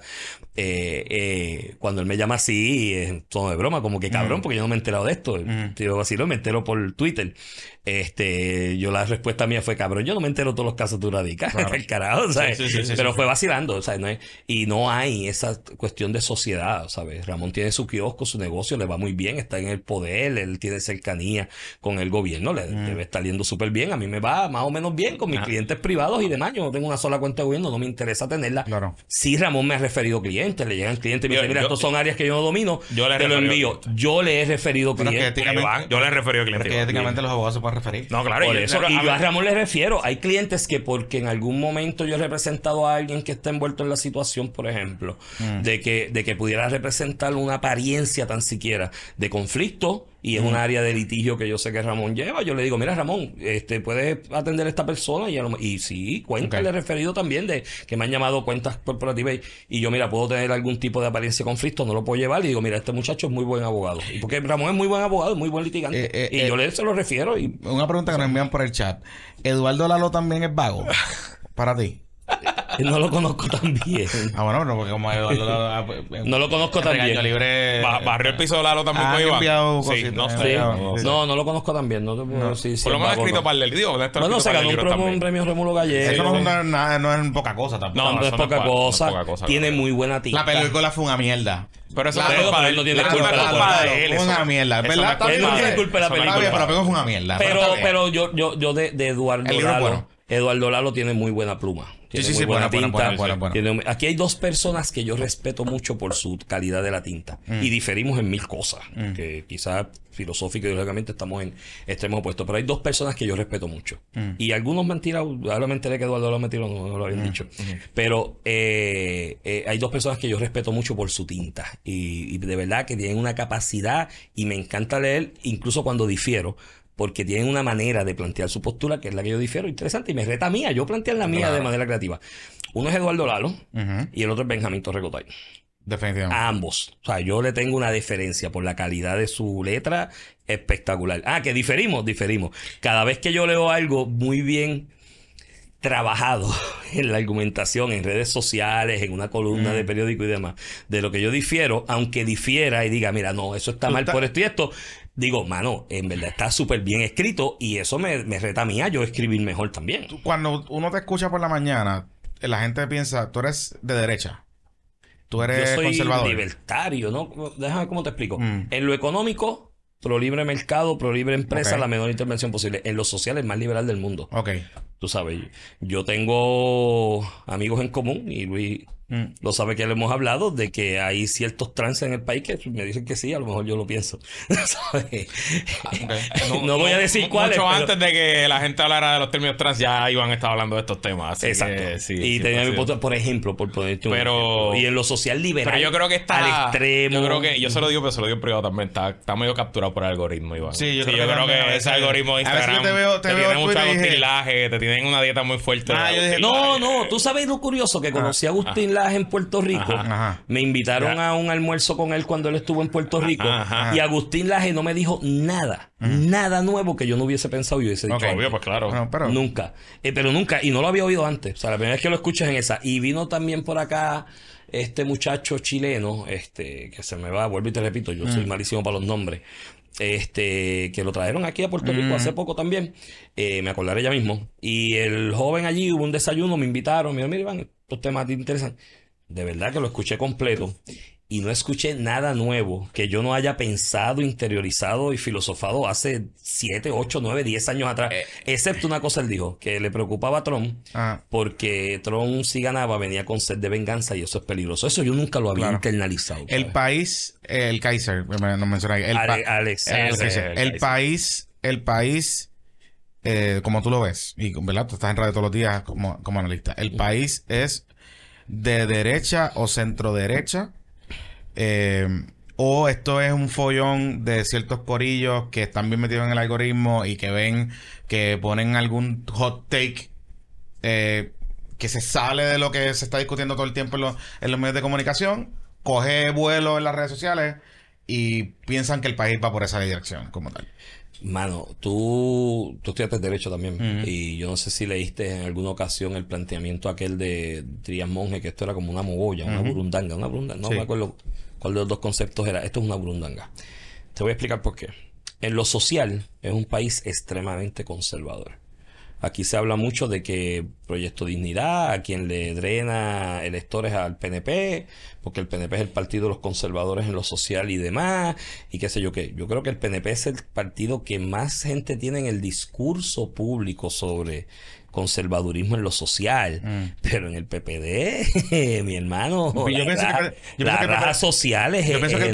PPD, yo pienso que el PPD, por ser un partido hegemónico natural, porque el PNP luce por, por- nace por, por la cosa de la colonización de, de la estadidad, pero el PPD eh, es la mezcla esta que decía Ricardo Alegría, de la mezcla, que somos una mezcla de tres razas. eh, Sí, sí, pero, y entonces, pero y- en términos porcentuales, el conservadurismo y- es grande. Y, y gente- mantiene ese, ese core Exacto. muñozista Lo que mantiene. es conservador, católico, social. en lo social, popular, apostólico, toda esa cosa. te menciono los Sí. electores de los dos partidos que hasta ahora se han repartido eh, el asunto de la mayoría entre Mm. ambos, de los votos netos. Pero eh, la gente que no está en los partidos, Ujú. Yo veo un conservadurismo aquí en lo social bien, bien marcado. Pero bien, bien marcado. Creo que hay unos asuntos también de educación. Hay, hay una transposición cultural que ya va por cuántas generaciones, no sé cuántas contarte, que se sigue transmitiendo.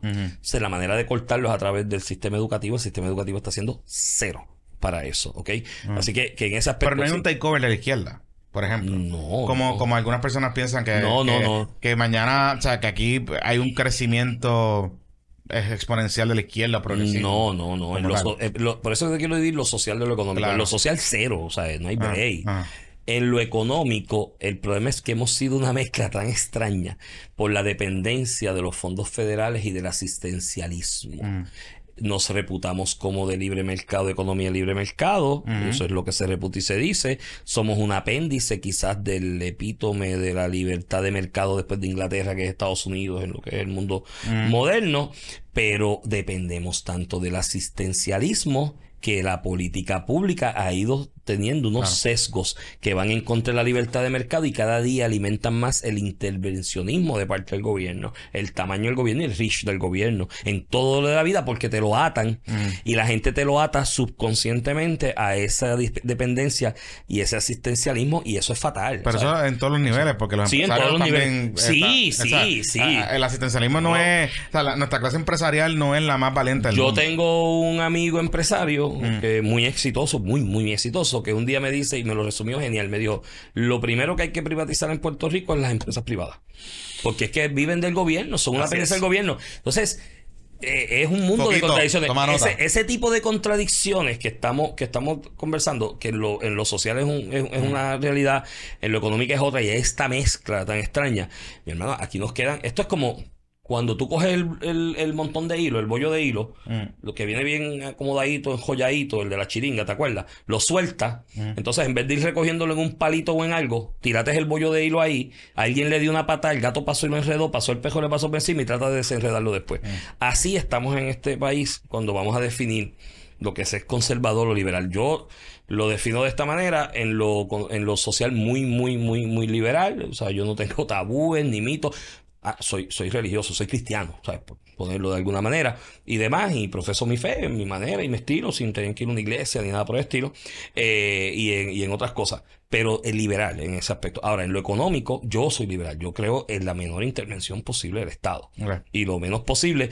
Quizás es una cuestión que tengo en el subconsciente y uno es producto de subvivencia de que el asistencialismo, porque yo vengo de una familia cuponero, mi papá era cuponero, mi mamá era cuponero, no me crié en unas parcelas de las que daba Muñoz, que eran grandecitas. Luis estuvo allá arriba un día, por poco se marea porque es que todas esas curvas No, no, no. para ir al barrio hombre blanco, hombre blanco. Pero mi mamá No. cocinaba, mi mamá cocinaba buenísimo y, y valía la pena que, que fuéramos.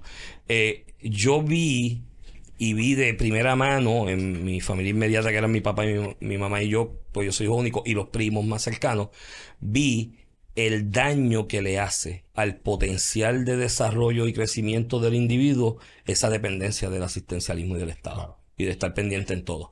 Y ahí es la definición de lo que yo creo hoy día. Mm. Es una cosa ecléctica, es media rara, pero tú sabes lo más importante, que como yo no dependo de ningún político Mm. ni ningún partido, tengo la libertad de espíritu de decirlo como me salga el forro, porque Claro. a la larga nadie me va a decir te voy a quitar un contrato porque a mí el, que me contrata es porque le serví bien a un cliente y ese me refirió a otro. Y así por el estilo. Iván, gracias por venir. No, gracias a usted por la invitación, Este porque está- ya estaba yo enfogonado y decía, coño, Luis tiene un podcast exitoso de tantos años, no me invita, venía todo el mundo, Heriberto, Y vamos, a sobrino. hablar, y vamos a hablar media hora con él y ya vamos a hora y cuarto. Heri- Heri- Heriberto, sobrino, toda esa gente, y yo no, yo estaba celosísimo en esto. Tranquilo, tú sabes que el amor eres, yo te quiero mucho. Te íbamos a invitar primero que Néstor lo traiga. Eso sí, Ah, a sí. Néstor no creo que lo invitemos, no. No, No lo podemos invitar, pero no va a No venir. creo que va a venir. quizás después de hoy. Por eso. Pero quizás y Eduardo. Lalo lo podemos invitar. Es no va a que venir. ellos tienen... Ah, pero Edu- Eduardo le tira a usted el... No, a mí, sí, a mí nos acá rato, pero... ¿Pero por qué? pero es Pero que- Néstor, yo creo que es más contigo. A Sí, ahí Eduardo, la Eduardo Eduardo me odia a mí. Es que tú sabes ¿Qué, que poco de los enemigos invisibles y lo ¿De verdad? así que, no, tema pero- de... pero- Pero a raíz de qué? Bueno, presumo que yo creo que hay una percepción de que él piensa que yo no estoy a su nivel intelectual. I don't know. O que este no- podcast es una cafrería Bueno, y el de en verdad, entre ellos dos, que fue una de las cosas en mi descarguita de lo que sí. dije de, de Néstor, la verdad es que, de hecho, yo no he escuchado el podcast de ellos, de verdad. Porque Yo tampoco. de- del saque me puedo imaginar que es un tributo a- al egocentrismo. Y nosotros le, nosotros le pusimos regaño libre de cariño y eso no le gustó. ¿No les gustó? Por eso hicieron un episodio que se llama Regaño Libre, así que de Sí, modos- yo- yo- yo- y, y recuerda que hay un poquito aquí de lucha libre. Esto Yo, un poco te de dije, yo admiro, yo la admiro guerra mucho- de rating. Yo admiro mucho la pluma de, de Eduardo Lalo. eh, ya de Néstor dije lo que que decir. Pero de Eduardo yo admiro mucho su pluma. Sí, una vez dije, ahí yo empecé a internalizar eh, que mi hermano, este tipo está allá arriba y nos mira a todos por encima del hombro cuando la columna que De Morovi. de que la, no, bueno, después de la de Morovi, la de Morovi fue bastante eh, hiriente también, pero después de esa, indistintamente de que yo no soy estado librista, pero eh, cuando lo de Julio que Julia que es la parcelera, y yo, eh, aguanta, aguanta, aguanta gallo, porque somos muchos los que venimos de una parcela en este Claro, país. claro. Aquí la, vivi- eh, la vivienda social de alguna época fue la parcela. Claro, Este, y ahí vi que miraba un poquito por encima del hombro, pero sigo respetándolo su pluma y, y- y dentro del disenso. Bueno, gracias Iván. Gracias a ustedes. Eh, amigos, a ustedes por la sintonía. Recuerden, eh, usted si nos está viendo sábado en el Patreon y lo está consumiendo sábado, pues chévere. Eh, domingo hoy es el Super Bowl, el Super Bowl de Taylor Swift. Nosotros tenemos un contenido de puestos para las apuestas que eh, Pepito se puso el Team Foil Nos a dar y nos va a dar teorías de numerología. Tiene hasta numerología. La numerología de Taylor Swift. de, de Taylor Swift. Así que Eso, eso ya está en el feed. Ya Eso lo tiene- si no lo ha visto, búsquelo, que ya, está. Así que nada, que los fuese a comer y nos vemos el martes Así es. después en Puesto para el Problema.